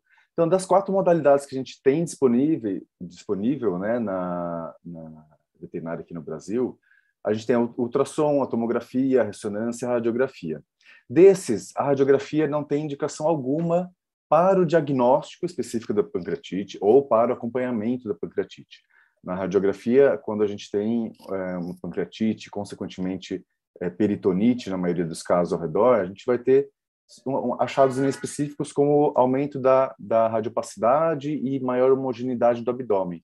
Mas, como eu falei, isso é inespecífico, né? isso não vai te ajudar a diagnosticar a pancreatite ou mesmo fazer controles é, de pancreatite. Então, é, sobram três modalidades, ultrassom, a tomografia e a ressonância.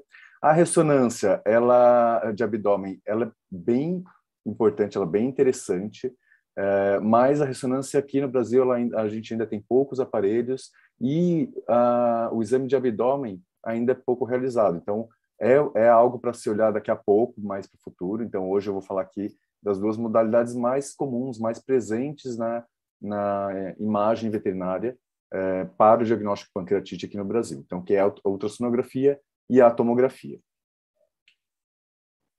A ultrassonografia, é, ela é um exame muito mais disponível, tá? Então, a gente comparando entre tomografia e, e ultrassom, a gente tem muito mais equipamentos de ultrassom no Brasil, muito mais gente fazendo ultrassonografia. Então, é um exame com maior disponibilidade, né? E mais acessível, é um valor mais acessível. Comparando também com a tomografia, ele é não invasivo, ele não precisa é, anestesiar o animal, a não ser que o animal esteja realmente ou muito dose ou com muita, muita dor mesmo para sedar ou anestesiar. Então, ele é menos invasivo, a gente consegue obter as imagens sem nenhum procedimento mais é, drástico de anestesia, por exemplo. Uh, e é uma importante ferramenta para o diagnóstico de pancreatopatia no geral, mas aqui a gente vai falar de, de pancreatite especificamente, uma questão do ultrassom é que ele é operador dependente.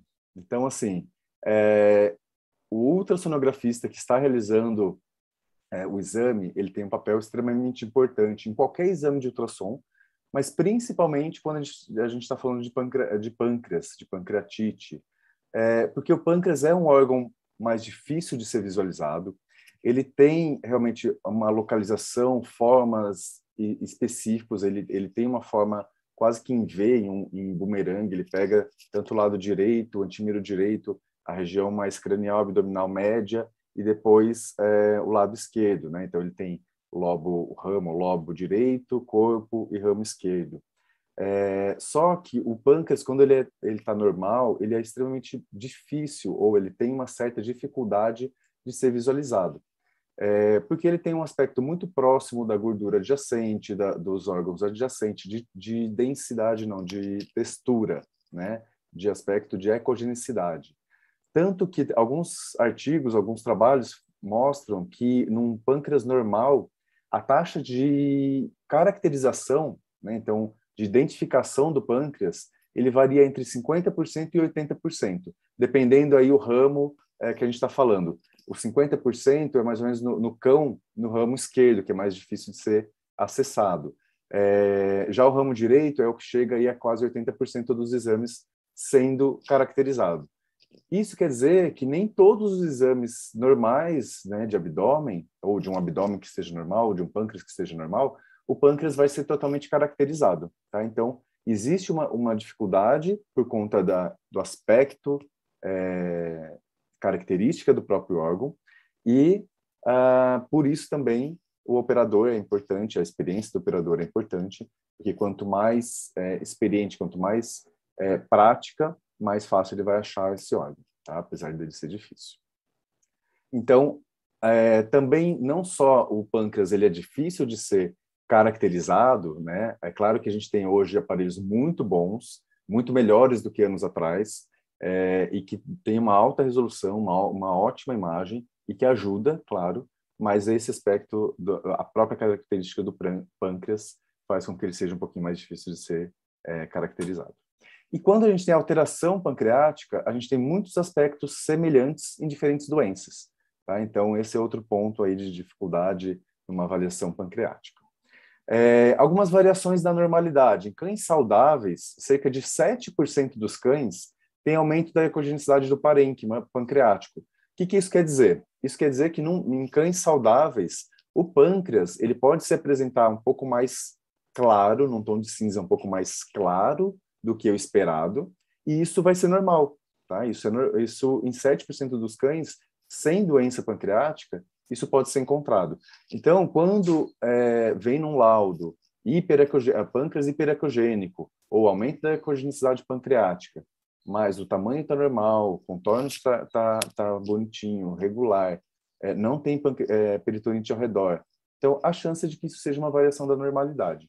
Essa taxa de 7% sobe para 40% quando a gente está falando de animais com hiperadrenocorticismo, que também não tenham pancreatopatia. Então, animais com hiperadrenocorticismo, é, sem necessariamente estar com o pâncreas alterado, eles têm um aumento da ecogenicidade pancreática em cerca de 40% dos casos. Tá? Então, é, esse fator de aumento de ecogenicidade pode não representar necessariamente uma doença, uma alteração. E também não está relacionado com nem idade, nem peso, nem, nem gordura no pâncreas, nem é, por ser animal velho, não, nem por é, pancreatite crônica, não. Tá? A, o pâncreas hiperecogênico sem nenhuma outra alteração pode realmente ser uma variação da normalidade. É, outro fator, em 40% de cães saudáveis que não têm pancreatopatia, o parênquima apresenta é, aspecto heterogêneo, em relação, sem relação, sem nenhuma correlação estatística com a idade do animal, com o peso do animal ou com a condição corpórea. Ou seja, não é porque o animal é mais magro ou mais obeso, não é porque ele é mais idoso, mais jovem, que esse aspecto heterogêneo é, se apresentou em 40% dos animais. Então, da mesma forma, então, de repente, encontrar, vir no laudo ultrassonográfico que tem um parênquima um pouco heterogêneo pancreático, mas também sem nenhuma outra alteração de contornos, de tamanho, de peritonite ao redor, isso pode ser uma variação da, da normalidade. Mas isso aqui dificulta bastante a avaliação, porque isso vai se sobrepor a alguns aspectos em uh, afecções, tá? Também em falando em, em, relação ao pâncreas normal, né? A gente tem uma variação relativamente grande dos portes, a gente tem uma variação grande dos portes dos, nossos animais, dos nossos pacientes, desde 1, 2 quilos até 50, 60, 70 quilos. Consequentemente, a gente tem uma variação também no tamanho do, do pâncreas. Então, a gente tem aí uma média, né? É, então, a gente tem mensurações aqui para corpo, lobo direito, lobo esquerdo, tanto para cães quanto para gato. É, e aí a gente tem uma, um, uma média né, da mensuração. Então, por exemplo, no lobo direito, que é o mais comum de ser visto em cão, chegando até 8 milímetros, é o normal. Só que veja que ele pode é, variar 1,8 milímetros para cima e 1,8 para baixo é, chegando aí a, a, a, média até quase 10. Só que se a gente for analisar a variação, já que a gente tem uma variação no tamanho dos portos dos animais, isso pode chegar a 16 milímetros, ou seja, 1,6 centímetros, tá? É, a, e a, o mínimo aí até 0,39 é, centímetros, tá? Então, 3,9 milímetros. Isso quer dizer que também, se a gente pegar um pâncreas, se a gente tiver uma mensuração no ultrassom de um pâncreas, que está ali com 1,10, 1,20 centímetros, dependendo do tamanho do animal, sem qualquer outro achado de, de irregularidade, de pancreatite, de pancreatite de peritonite, pode ser uma variação também da normalidade. É claro que requer é, uma observação desse animal, um controle é, pouco tempo depois do ultrassom, para ver se não houve novos novos achados, se não houve modificação no, nas imagens, tá? É, mas o que eu quero dizer é que uma única, de repente, uma única alteração de medida de ecogenicidade não necessariamente corresponde a uma pancreatite. Para complicar todo esse caso, esse quadro que a gente tem é, de ultrassom pancreático, é, existem casos em que o ultrassom, a, o aspecto do, do pâncreas está normal ao ultrassom e o animal tem pancreatite. É mais difícil, é claro que nesses casos os exames é, complementares também de laboratório ajudam, é, mas é muito mais difícil a gente chegar nesse, nesse quadro. Tá? Uh, aqui é uma, uma, imagem ilustrando no ultrassom uh, o corte longitudinal de um pâncreas de cão normal. Então vejam que a gente tem é, um contorno regular. Olha como o aspecto de ecogenicidade, a ecogenicidade que a gente fala é, são os tons de cinza, né? Que a gente tem com o fígado, com o parênquima hepático, o limite muito sutil, né? Então é realmente um órgão é, mais difícil de ver. Aqui no, no centro esse trajeto é da veia pancreatoduodenal. Uh, e aqui a gente tem o corte transversal, o duodeno logo junto, então a relação com o duodeno do ramo direito ele é muito próximo, é muito íntima, é, e aqui um aspecto triangular que ele adquire aqui nessa altura do, do duodeno. Então aqui é um corte transversal que a gente tem também é bem sutil, se vocês repararem, a, o limite e também a, a diferença de ecogenicidade. Uh, a pancreatite aguda no ultrassom, ela vai ter alguns aspectos é, característicos que, de novo, se podem se sobrepor a outras doenças pancreáticas, é, mas a gente vai ter diminuição da ecogenicidade do parênquima pancreático, então ele vai adquirir um tom mais escuro do que o que a gente vê, um tom de cinza mais escuro. É, aumento de, da dimensão do órgão, então a gente vai ter um aumento da espessura, é, da ecogenicidade, então a, a, redução da ecogenicidade com aumento da, da espessura do, do, diâmetro do órgão. Uh, contornos irregulares, ele passa a, a, ter contornos mais abaulados ou mesmo irregular, mesmo é, várias uh, irregularidades no mesmo, no mesmo num segmento curto do órgão. Edema pancreático, edema pancreático, ele pode ser encontrado em diversas alterações do pâncreas, não só na pancreatite aguda, mas pode ser encontrado e que a gente vai ter realmente áreas hipodensas, é, características de, de, trajetos, né, com trajetos no meio do parênquima. Uh, o aumento da ecogenicidade do mesentério adjacente, correspondendo a uma peritonite na, da, do mesentério ao redor. Efusão abdominal, também normalmente próximo ali do pâncreas, ou numa quantidade grande difusa é, abdominal, relacionado também à peritonite.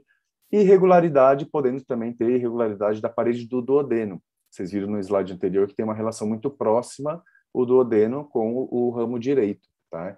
Então acaba também é, afetando a parede do é, duodeno nesse caso.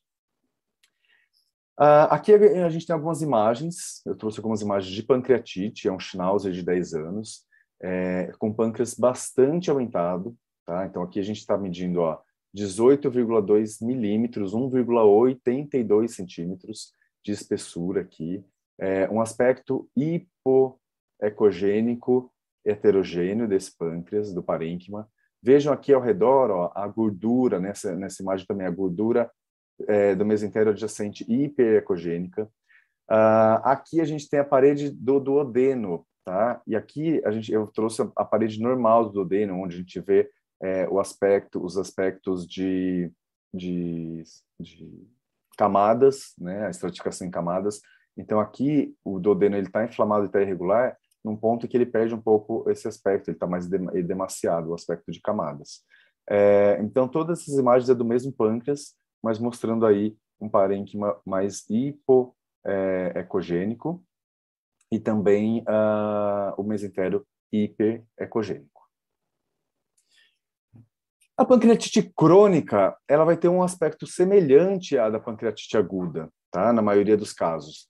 É, salvo que quando ele não está agudizado, quando não é uma pancreatite crônica que, que agudizou, já, já que na pancreatite crônica a gente pode ter é, uma manifestação subclínica, o animal não ter manifestações por um período, e ter é, pancreatite é, aguda recorrente. Tá? Então, quando ela não está em uma crise né, de, de pancreatite aguda, a crônica ela pode até apresentar um aspecto de redução é, das dimensões, tá, da espessura, e dilatação do ducto pancreático. É, não há, pelo menos na literatura recente, é, nada que corrobore a, o aspecto hiperecogênico do parênquima em pancreatite crônica. Tá? Então, não quer dizer que quando o animal está com é, o pâncreas mais hiperecogênico, mais claro do que o normal, que ele esteja com pancreatite crônica, como eu comentei lá no começo, pode ser um achado de uh, variação da normalidade. E a questão é o seguinte, o ultrassom, por si só, ele é, ele é super eficiente para diagnóstico da pancreatite. Tá? É, ele é um, um, um, método de imagem que, pra, para o diagnóstico tipo, e acompanhamento até do caso de pancreatite, ele é mais do que suficiente. A tomografia, em si, ele é um, é, ele é um exame, é, a gente considera um exame avançado de imagem, mas para o diagnóstico em si da pancreatite, ela não traz mais informações do que o ultrassom. Tá? Para é, casos em humanos de pancreatite, a tomografia é o gold standard, é o que eles usam, a medicina usa para diagnóstico e até acompanhamento. É, mas na veterinária não, a gente tem já é, o diagnóstico de tem ou não tem, na maioria dos casos, pancreatite pelo ultrassom.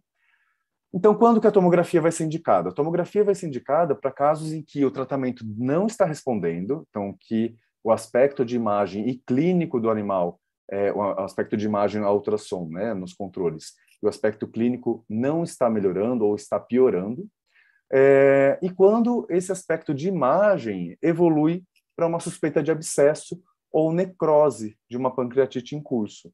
Então, o diagnóstico feito pelo ultrassom, beleza. Estamos acompanhando o animal que está internado, é, esse, é, o, o, animal não está respondendo a medicações, está piorando, a, o aspecto da imagem também está piorando, está tá agora é, o pâncreas aumentando de volume e com áreas mais hipoecogênicas no meio, quer dizer, tendendo a áreas de necrose ou de líquido no meio.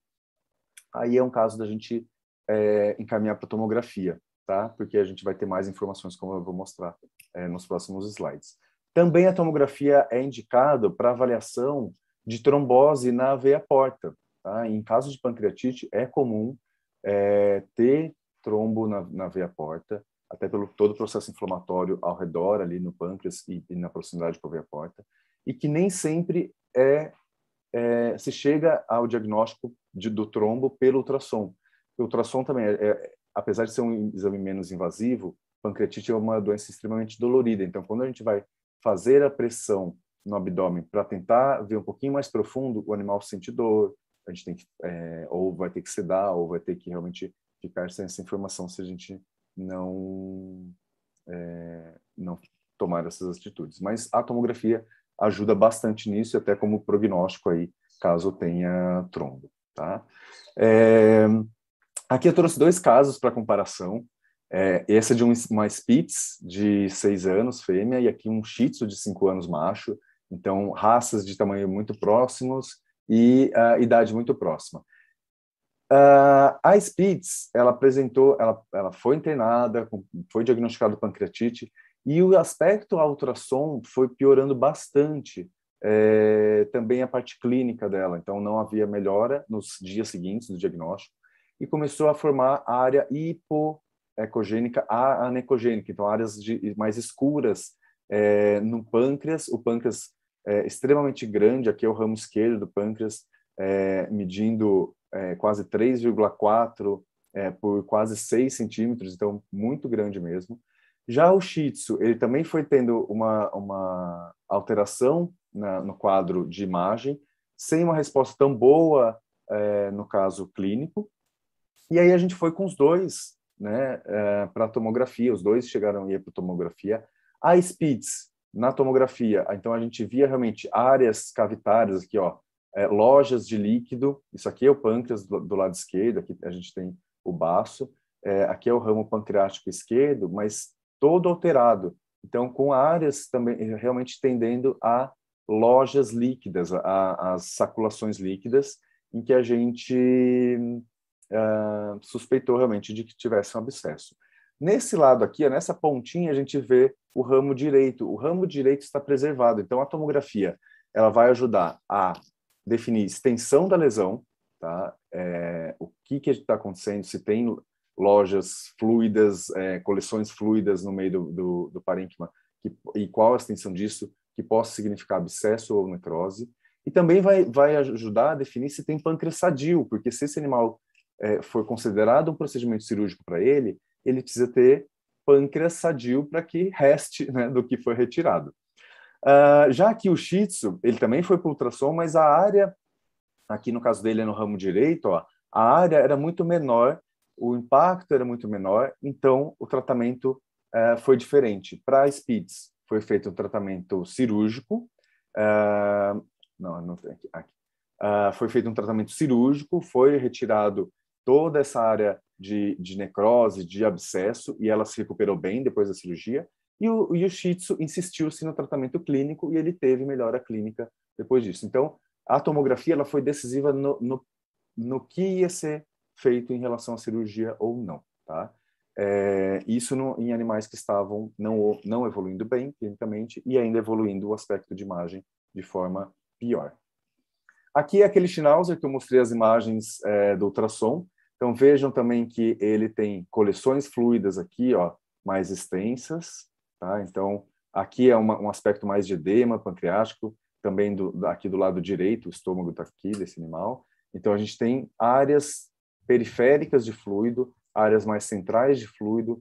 Então, tudo isso serve para a gente caracterizar extensão é, da lesão, meio que quase a gravidade aí da, da, desse, dessas lesões em relação a, ao quanto tem aspecto de necrose e de, e de abscesso. E aqui é o aspecto cirúrgico, né? Então, quando a gente encontra, igual a, a Spitz que foi para cirurgia, é, lojas é, fluidas, áreas hipodensas, aqui ó, a gente vai encontrar na cirurgia áreas é, hipodensas de necrose e meio caseosa, como aqui, e até coleções fluidas que são é, purulentas. Opa, deixa eu passar o vídeo aqui, ó. Aqui. É, que são purulentas, ó, que são bem é, alteradas e, e, realmente é, corresponde ao aspecto que a gente vê na tomografia, tá? Então, é, terminando de passar o vídeo, ó, de como é encontrado, e aí é caso cirúrgico mesmo, tá? Senão, se isso aqui romper durante é, pro abdômen todo, dá uma peritonite muito pior do que só a, responsiva aí ao a, a pancreatite, tá? Então, uh, antes de agradecer, é, como conclusão, ultrassom é a ferramenta ideal tá, para o diagnóstico em si da pancreatite, porque ela é acessível em questões financeiras proprietário, em questões de disponibilidade também ela é super acessível e super eficaz para o diagnóstico. Começou a complicar, começou o animal não responder ou ter aspectos mais graves de, de, de imagem no ultrassom, aí a tomografia pode realmente entrar como indicação para definir aí é, tratamento cirúrgico ou não, conservativo ou não, se insiste um pouquinho mais, e aí é, auxiliar dessa forma, tá? Espero que eu tenha ajudado com as informações. Estamos à disposição lá no Petcare, qualquer dúvida que tiverem. E obrigado pela atenção. Tem a sessão de dúvidas daqui a pouco também.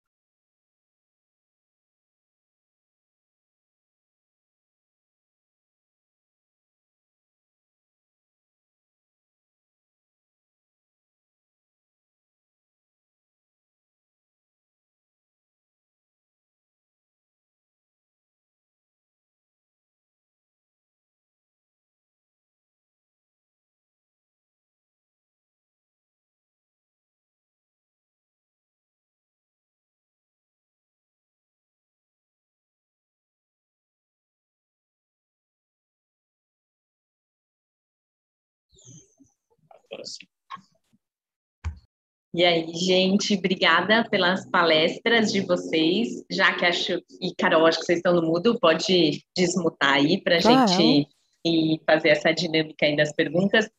Acho que pancreatite é um tema que todo mundo tem claro. dúvida, porque foram bastante dúvidas aqui. Eu anotei as dúvidas e aí a gente pode fazer uma dinâmica aí para ver com quem, quem que vocês querem responder. Claro. Quando estava na palestra da Jaque, é, teve a pergunta, né, de quando internar também e, e por que pedir tantos exames. Eu acho que ao longo da palestra a gente foi respondendo as perguntas, mas acho que sempre é legal a gente conversar um pouquinho. Se vocês quiserem falar sobre isso, que os veterinários a gente ainda tem bastante dúvida, né? Quando que é o momento exato aí e escolher é, quando o animal é diagnosticado com uma pancreatite ele ter que ser internado. Trial.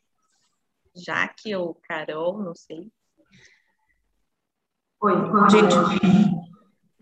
Trial. Pode responder já? Pode. Eu vou fazendo aos poucos, mas pode qualquer uma responder. Trial. Quer falar, Jaque? Posso falar. É, a dúvida é quando que o paciente tem que ser internado, é isso? É, quando que é o momento exato de internar? Trial. É, como eu disse, assim, eu acho que o, a, o paciente que a gente diagnostica a pancreatite, a grande maioria deles tem necessidade de internação, pelo menos no início. A Carol que reiterou também a grande a importância da gente perfundir o pâncreas, né? Trial. Tentar reduzir de fato esse processo inflamatório e a gente ainda não sabe para onde essa inflamação vai, né? Então, às vezes é um paciente que chega realmente clinicamente não tão ruim, não tem tanta dor, não tem tanta náusea, Trial. de fato no dia seguinte pode mudar. Então, se a gente faz uma intervenção um pouco mais precoce, né, no sentido de conseguir perder esse pâncreas, dar o suporte para esse paciente voltar a se alimentar quanto antes, a gente até evita uma internação mais prolongada ou uma inflamação mais prolongada depois, né? Então, a gente sempre tem a, a, a ideia de que Trial. se esse diagnóstico ele acontece, é, a internação ela é necessária nesse sentido. E às vezes só 24 horas ela, é, ela já é o suficiente, né? O paciente a gente acompanha isso no dia seguinte, Trial. se a inflamação ela não evoluiu, o paciente está bem clinicamente, a gente consegue é, acompanhar em casa. Entendi. Legal. Também teve a pergunta da, da Verônica, é, que foi é, o, e o uso, que a Carol acabou falando sobre isso, né? O uso de anti-inflamatório não esteroidal em dose baixa e por curto período, se você indica. Você acabou respondendo lá, mas se você quiser comentar. É, o AINE eu não uso. AINE eu não uso. Porque se a gente é, tem algumas pessoas que usam, mas para nós, da gastroenterologia, né, o AINE ele tem muitos problemas. Se você pensar que é um paciente inflamado e que já tem uma dodenite, uma provável gastrite, e a ação do AINE, que diminui a prostaglandina e vai diminuir todos os fatores de defesa do estômago, você tem uma possibilidade maior de ter uma gastrite secundária e uma ulceração secundária. Não que o corticoide não cause isso, o corticoide também causa, mas ele não age como o AINE na prostaglandina. Então, a, a possibilidade de você ter uma gastrite secundária, uma ulceração, é menor. Lógico que a dexametasona a gente sabe que tem um poder ulcerativo grande, então a gente usa em doses baixas e eu não uso em todos os casos, nos casos mais graves, onde você vê que a inflamação é tão grande que o uso ou o efeito colateral desse corticoide é muito menor do que a inflamação que você Trial. tem ali. Então, lógico que chega um paciente com uma pancreatite leve, que não tem tanta alteração ultrassonográfica, a gente não vai usar 0,3 miligramas de dexametasona, a gente não vai usar nem essa dose no paciente grave, a gente usa uma dose mais baixa. Tem alguns, alguns gastros que gostam de usar hidrocortisona Trial. também mas às vezes eu não vejo uma resposta tão grande da hidrocortisona porque ele é um, anti-inflamatório um pouco menos potente e de uma ação mais curta, não é? Mas você pode usar também uma hidrocortisona, por exemplo. Trial. Então, é, é, é que esses pacientes que a gente usa são pacientes que estão muito graves. Então, às vezes, dependendo da potência Trial. do corticoide, ele não dá conta. Mas o AINE, especificamente, eu não uso. Mas isso é uma questão individual, né? Trial. Obrigada, é importante a gente dizer também, né, Carol, que esses pacientes estão monitorados, né, eles estão grávidos, Trial. estão monitorados, é, estão com suporte gástrico já é importante, então a gente consegue usar um pouquinho mais de segurança também. É, e o que é importante também é que é, isso que a Jaque falou é muito importante. Trial. São pacientes internados na fluido, a gente sabe o débito, a gente sabe como está os, como estão os rins. Você não vai chegar no Trial. paciente desidratado, com débito baixo e usar um corticoide, porque aí você vai causar uma lesão renal. Então, esse paciente que a gente vai usar o corticoide é um paciente monitorado, que a gente sabe que tem uma perfusão adequada e que tem também uma possibilidade muito pequena de lesão renal, né? Isso para qualquer doença, não só para pancreatite, né? Uhum. Tem, tem uma pergunta aqui que é do Luan também, que vocês abordaram, que é qual deve ser a composição da nutrição desse animal, seja em casos agudos ou em casos que evoluíram para uma diabetes. O que, que, Eu não entendi, é, que, que vocês entendi o começo, cortou. qual a qual a, a- qual deve ser a nutrição Trial. desses pacientes em caso que em caso de, em casos agudos ou que evoluíram para diabetes? O que, que vocês recomendam? É, no cão, a Trial. gente ainda diminui um pouco a quantidade de gordura, pensando Trial.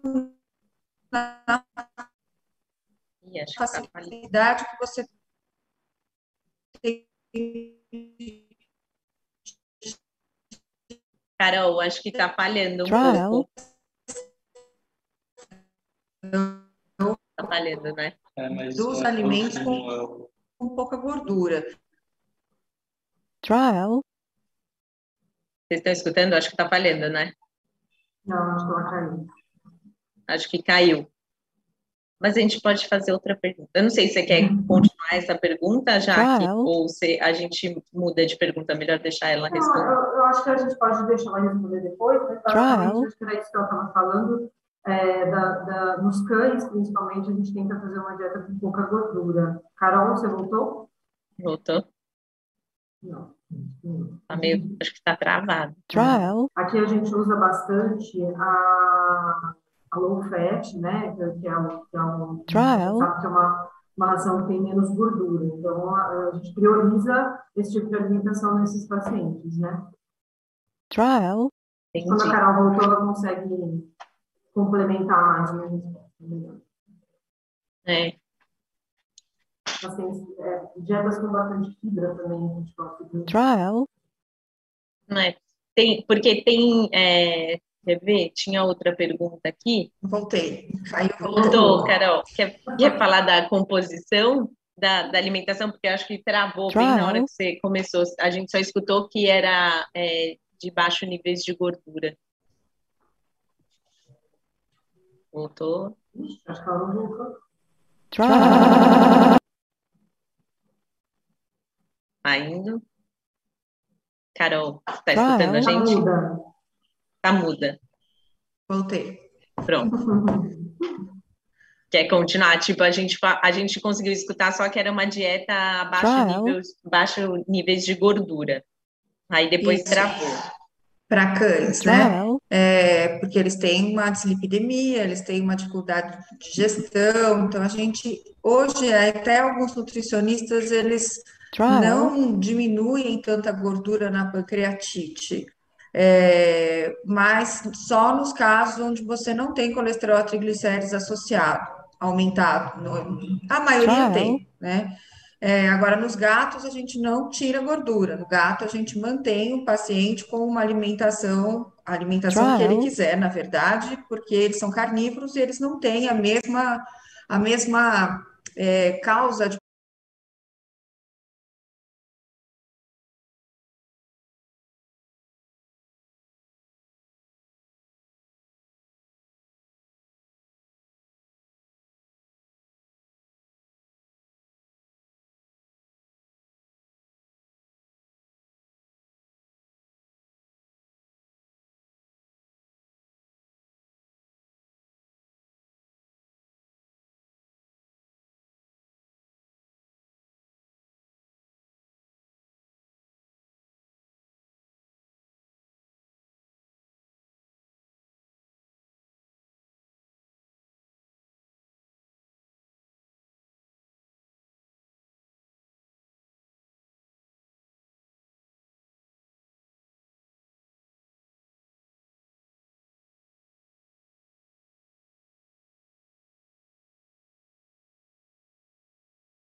todo endocrinopata nunca vai poder usar corticoide na vida, né?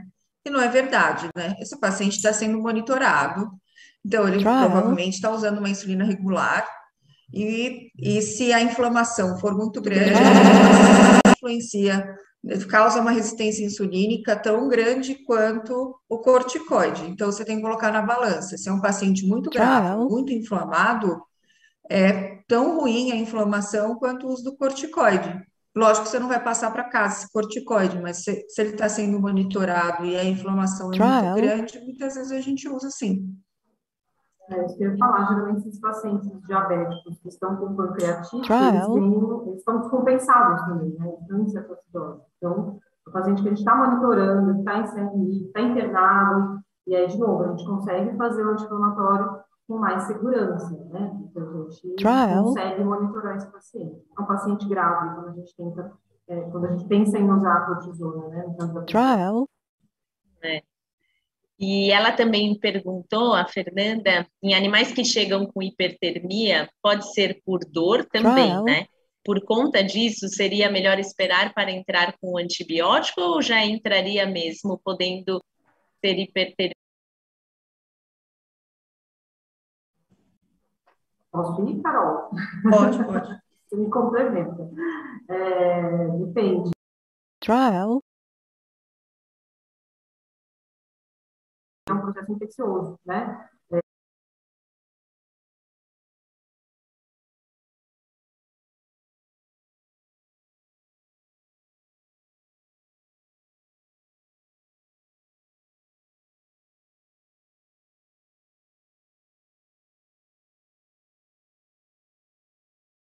Pode ter uma infecção associada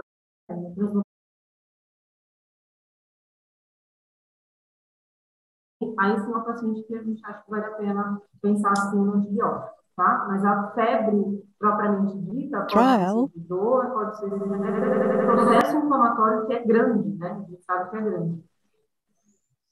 É.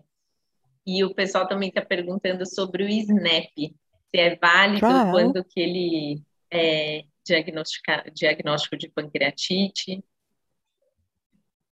Trial. É, eu uso muito pouco, é, porque ele tem muitas interferências, né? Como esses pacientes muitas vezes são endocrinopatas e a gente sabe que a lipase específica ela tem uma influ, ela tem, ela tende a aumentar Trial. nos pacientes com hiperadreno, a gente perde um pouco esse exame em alguns casos. E nos pacientes muito inflamados, com abdômen agudo, ela pode também estar aumentada. Trial. E, então, assim, o diagnóstico principal é clínico e uh, ultrassonográfico. Se você quiser Trial. complementar com uma lipase específica, você pode até complementar, mas ela não é essencial. Né? Se você quiser escolher uma enzima para fazer, é a lipase específica mas não que isso vá mudar o rumo da sua, da sua, da, da sua conduta. A clínica aqui é a mais importante, então, se você quiser, pode fazer, mas não é essencial. Acho que é isso. A gente pode se basear só nela, né, Carol? É, exatamente. Né? O ultrassom é o mais importante. É. Vocês estão escutando o som direito? Estou vendo que tem gente colocando que não está escutando direito. Aí o pessoal aqui está vendo. Mas vamos tentar é, continuar aqui. Tem o Luan também, que ele perguntou: o acompanhamento de imagem de um animal internado deve ser feito de quantas em quantas horas? Eu acho que sabe, é uma pergunta também frequente. Eu acho que sobre o STEC, né? A gente vê bastante, né, Jaque? E, uhum. essa, é, e tem gente que se queixa né, de, da repetição com frequência do ultrassom. É, acho que não precisa de horas, né? Acho que também vai depender muito da evolução desse paciente, né? A gente já teve paciente aqui, por exemplo, que entrou, é, quando eu estava na internação, rápido, e de fato em 12 horas ele evoluiu mal clinicamente, né? Então, esse paciente, eu acho que vale a pena a gente repetir o ultrassom para entender o que está acontecendo e por que dessa evolução tão ruim, né? É, aqui a gente, a gente gosta de repetir é, pelo menos a cada 24 horas nesse início, especialmente para entender Trial. isso, né? Para onde essa evolução vai, se essa inflamação está piorando, se não está piorando. Né? Até para tentar falar um pouco sobre o diagnóstico, né? O ultrassom ajuda bastante a gente nisso, e corrija se estiver errado. Trial. Mas pode sim, 24 horas a gente pode ter diferença em imagem desses pacientes. É, a gente pode monitorar realmente o PET que a gente faz a cada 24, Trial. mais ou menos. E acho que uma dica, de repente, para quem perguntou, é o quanto está realmente mudando, né? Então, fez um dia, fez um dia seguinte, fez mais um, tá mais ou menos igual, de repente espaça um pouquinho, mas não, se cada dia que faz tem uma, uma novidade, então é melhor continuar fazendo todo dia. Né? Então, num dia está aumentado, no outro dia agora está livre, no outro dia é, aumentou mais. Então, assim, isso está evoluindo, é melhor ir acompanhando. Se está meio estável, de repente pode, pode pensar em ir é, espaçando e aí é realmente de caso a caso, né?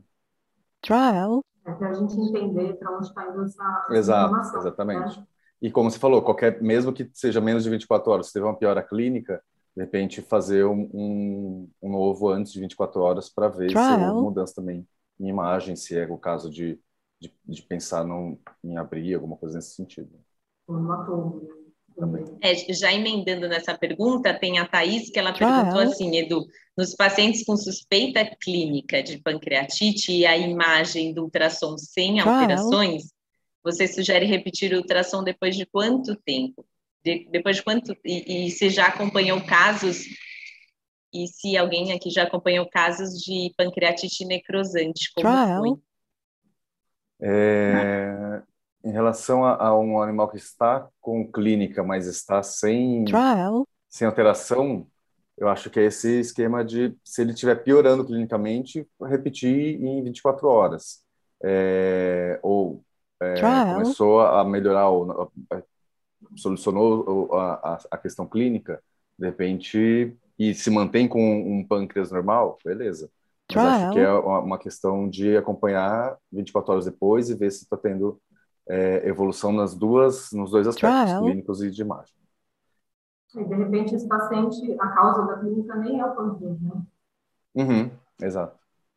Trial. Vocês já acompanharam uma pancreatite necrosante? Algumas.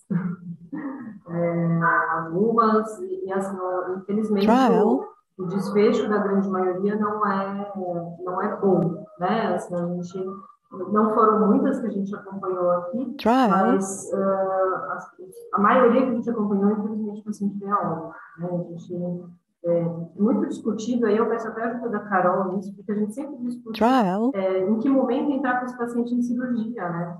Porque quando a gente vê, de fato, uma imagem que sugere uma pancreatite, né, uma necrose, um abscesso pancreático, é, a gente já pensa em láparo, né? A, a Tomo vem aí para ajudar muito a gente nisso, até para a gente ver extensão, né? E se fato vale a pena naquele momento a gente entrar com o paciente em cirurgia Trial. ou não. Mas o que a gente vem questionando recentemente aqui é isso, é o momento de entrar em cirurgia. Então, às vezes, é um paciente que a imagem evolui uma possível necrose, a gente pensar numa pancreatite necrotizante, mas clinicamente esse paciente está melhorando, né, ou ele está estável, é, esse daí a gente pensa duas antes da lápide. Se é um paciente que está piorando clinicamente junto com a imagem, talvez, de fato, vale a pena a gente pensar Trial. na cirurgia.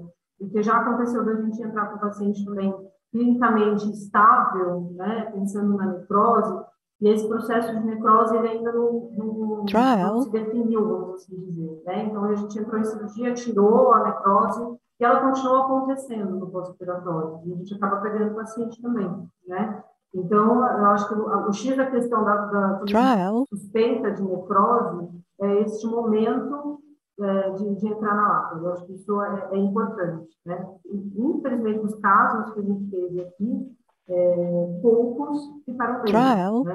Assim, poucos realmente, e foram, e foi assim, é, bastante tempo de internação no pós, alguns tiveram que ir é, para conseguir se recuperar, mas foram poucos. Não sei se a Carol tem essa mesma é, impressão aí a minha, mesma vivência, né? Trial. São poucos que ficam bem. É, acho que nesses casos a tomografia ajuda bastante. É nesse caso que a gente vai pedir o auxílio da tomo, né? porque é, muitas vezes nesses pacientes com, com necrose, eles têm também abscessos associados, então é, eu acho que a tomo é o exame aqui que vai nos dar uma ideia, junto com a clínica, Trial. lógico, se esse paciente é um paciente que precisa de uma laparotomia. É, aqui, infelizmente, nem todos os lugares têm uma tomografia, então fica mais difícil não só para o clínico decidir, mas também para o cirurgião, porque com a tomografia, o cirurgião ele tem uma, uma ideia muito melhor do que ele vai Trial. encontrar ali, né? As cegas é difícil, porque o pâncreas ali, você pode ter regiões dele diferentes, com necroses em diversos lugares, e aí você não tem muito o que fazer mesmo, você não consegue ir tirando pedacinhos do pâncreas. Então, acho que a tomo, muitas vezes, aí o, o Edu pode me ajudar melhor, ela consegue estadiar para o cirurgião, olha, parece que essa região, parece, lógico que ela não vai te dar 100% de certeza, essa região do pâncreas está mais alterada. Então, existe uma possibilidade cirúrgica aqui de eu conseguir tirar, vamos dizer, um terço, um quarto daquele pâncreas que tem um abscesso, ou que tem uma necrose, ou que tem alguma aderência. Mas, lógico que não é milagre a tomografia também, né? É uma direção. Além das estruturas envolvidas outras, né? Então, tem caso que a gente tem um abscesso que está envolvendo ou aderido à veia esplênica, a, a, a própria parte do, do baço tem que tirar Trial. junto. Né? Então, acho que é um panorama para o cirurgião entrar com mais segurança ou sabendo realmente que não vai ter muita surpresa. Eu acho que a Trial. questão de onde não tem o ultrassom, é claro que é, é, onde não tem a tomografia, é claro que o ultrassom é a, é a arma que tem que ser usada. E a hora que a gente tem, Trial. até na aula, a hora que eu mostro ali, é, o aspecto de um, de um animal que, que foi para tomo, que no ultrassom tinha uma área extensa hipoecogênica, é, tendendo a anecogênica, é, é claro que isso tende já a gente a pensar em abscesso, em necrose. O ponto aí é tentar achar, aí sim, caçar um, o, o que tem de, de pâncreas saudável para poder dizer para o cirurgião, ó, dá para tirar um pedaço e vai sobrar um pedaço bom. É, mas é a arma que tem e dá para ser utilizada pensando nesses aspectos. Aí pode ter alguma surpresa ou outras, tipo, tá, tinha uma aderência, não tinha, Trial. mas pelo menos dá para acompanhar com ultrassom também em lugares que não tem atomo. Tendo atomo, é super recomendado porque vai entrar com muito mais planejamento e a chance de, de um sucesso cirúrgico muito maior. É importante a gente sempre associar a clínica, né? É. Como tomam Trial. sempre associar a clínica. Com certeza, com certeza. É até porque a, a imagem vai demorar um pouco mais para melhorar do que a clínica. Né? Então, o animal vai melhorar clinicamente, pode até ter alta, e a gente ainda Trial. tem um pouco de alteração de imagem que vai regredir. Né? Entendi. Gente, é, tá muito bom, tem mais pergunta. Até tem da Thaís de Paula aqui sobre líquido livre. Trial. Mas, Thaís, escreve seu e-mail aqui, eu vou passar para eles essa dúvida e a gente responde para você. Mas a gente precisa é, fazer um breve intervalinho aqui. E a gente começa já com a palestra Trial. do Navarro, tá bom? Do Fábio Navarro, nossa última. Eu gostaria de agradecer vocês demais é, sobre a palestra incrível. Quem tiver dúvidas é, sobre pancreatite, a gente está à disposição. A Carol é nossa gastro, a Jaque ela fica aqui no Paquimbu, a nossa diretora aqui do Paquimbu, é, fica o tempo inteiro junto dos animais da internação.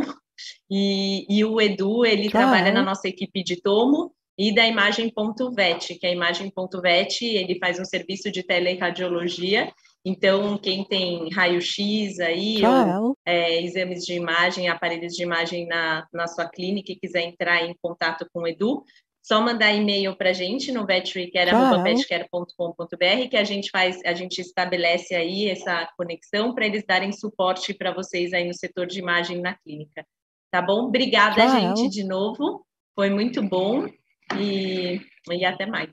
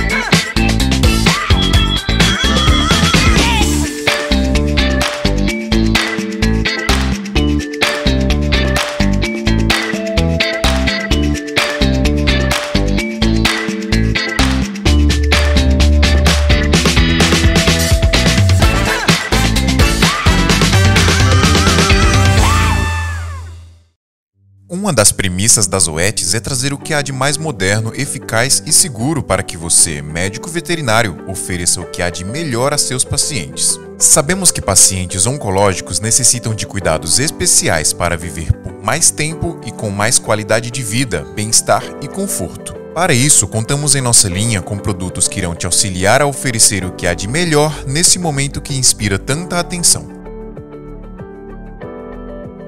Paládia, cujo princípio ativo é fosfato de toceranib, pertence à classe de agentes antineoplásicos do tipo inibidores de receptores de tirosina quinase. É uma terapia antiangiogênica e antiproliferativa para o tratamento de mastocitomas cutâneos recorrentes de grau 2 ou 3 de Patnaik, com ou sem envolvimento de linfonodos regionais em cães. Paládia é o primeiro antineoplásico aprovado no Brasil especificamente para cães e possui três apresentações para maior conveniência e ajuste de doses.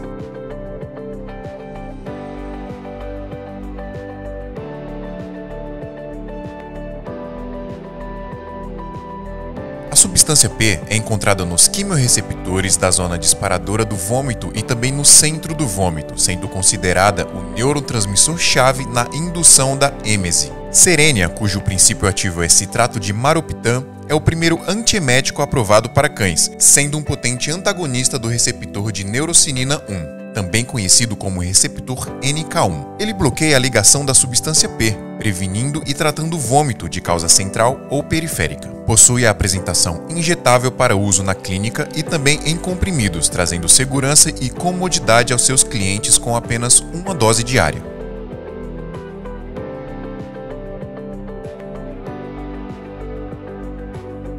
Rimadil, cujo princípio ativo é carprofeno, tem mais de 20 anos de mercado e é o anti-inflamatório não esteroidal número 1 um no mundo, com mais de 4 bilhões de comprimidos vendidos e mais de 142 milhões de cães tratados. São mais de 260 estudos científicos publicados mundialmente, com segurança comprovada em uso contínuo por até 5 anos promove alívio rápido da dor e inflamação, tanto na apresentação injetável quanto com seus comprimidos mastigáveis e altamente palatáveis, que auxiliam na adesão ao tratamento. Trocoxil, cujo princípio ativo é mavacoxib, é o único inibidor de COX-2 de dose única mensal, deixando os tutores livres da administração diária de comprimidos, permitindo assim o controle rápido e contínuo da dor. Com eficácia e segurança semelhantes ao carprofeno, conta com quatro apresentações em comprimidos palatáveis e saborosos que facilitam a adesão ao tratamento. Zoetis, para os animais, pela saúde, por você.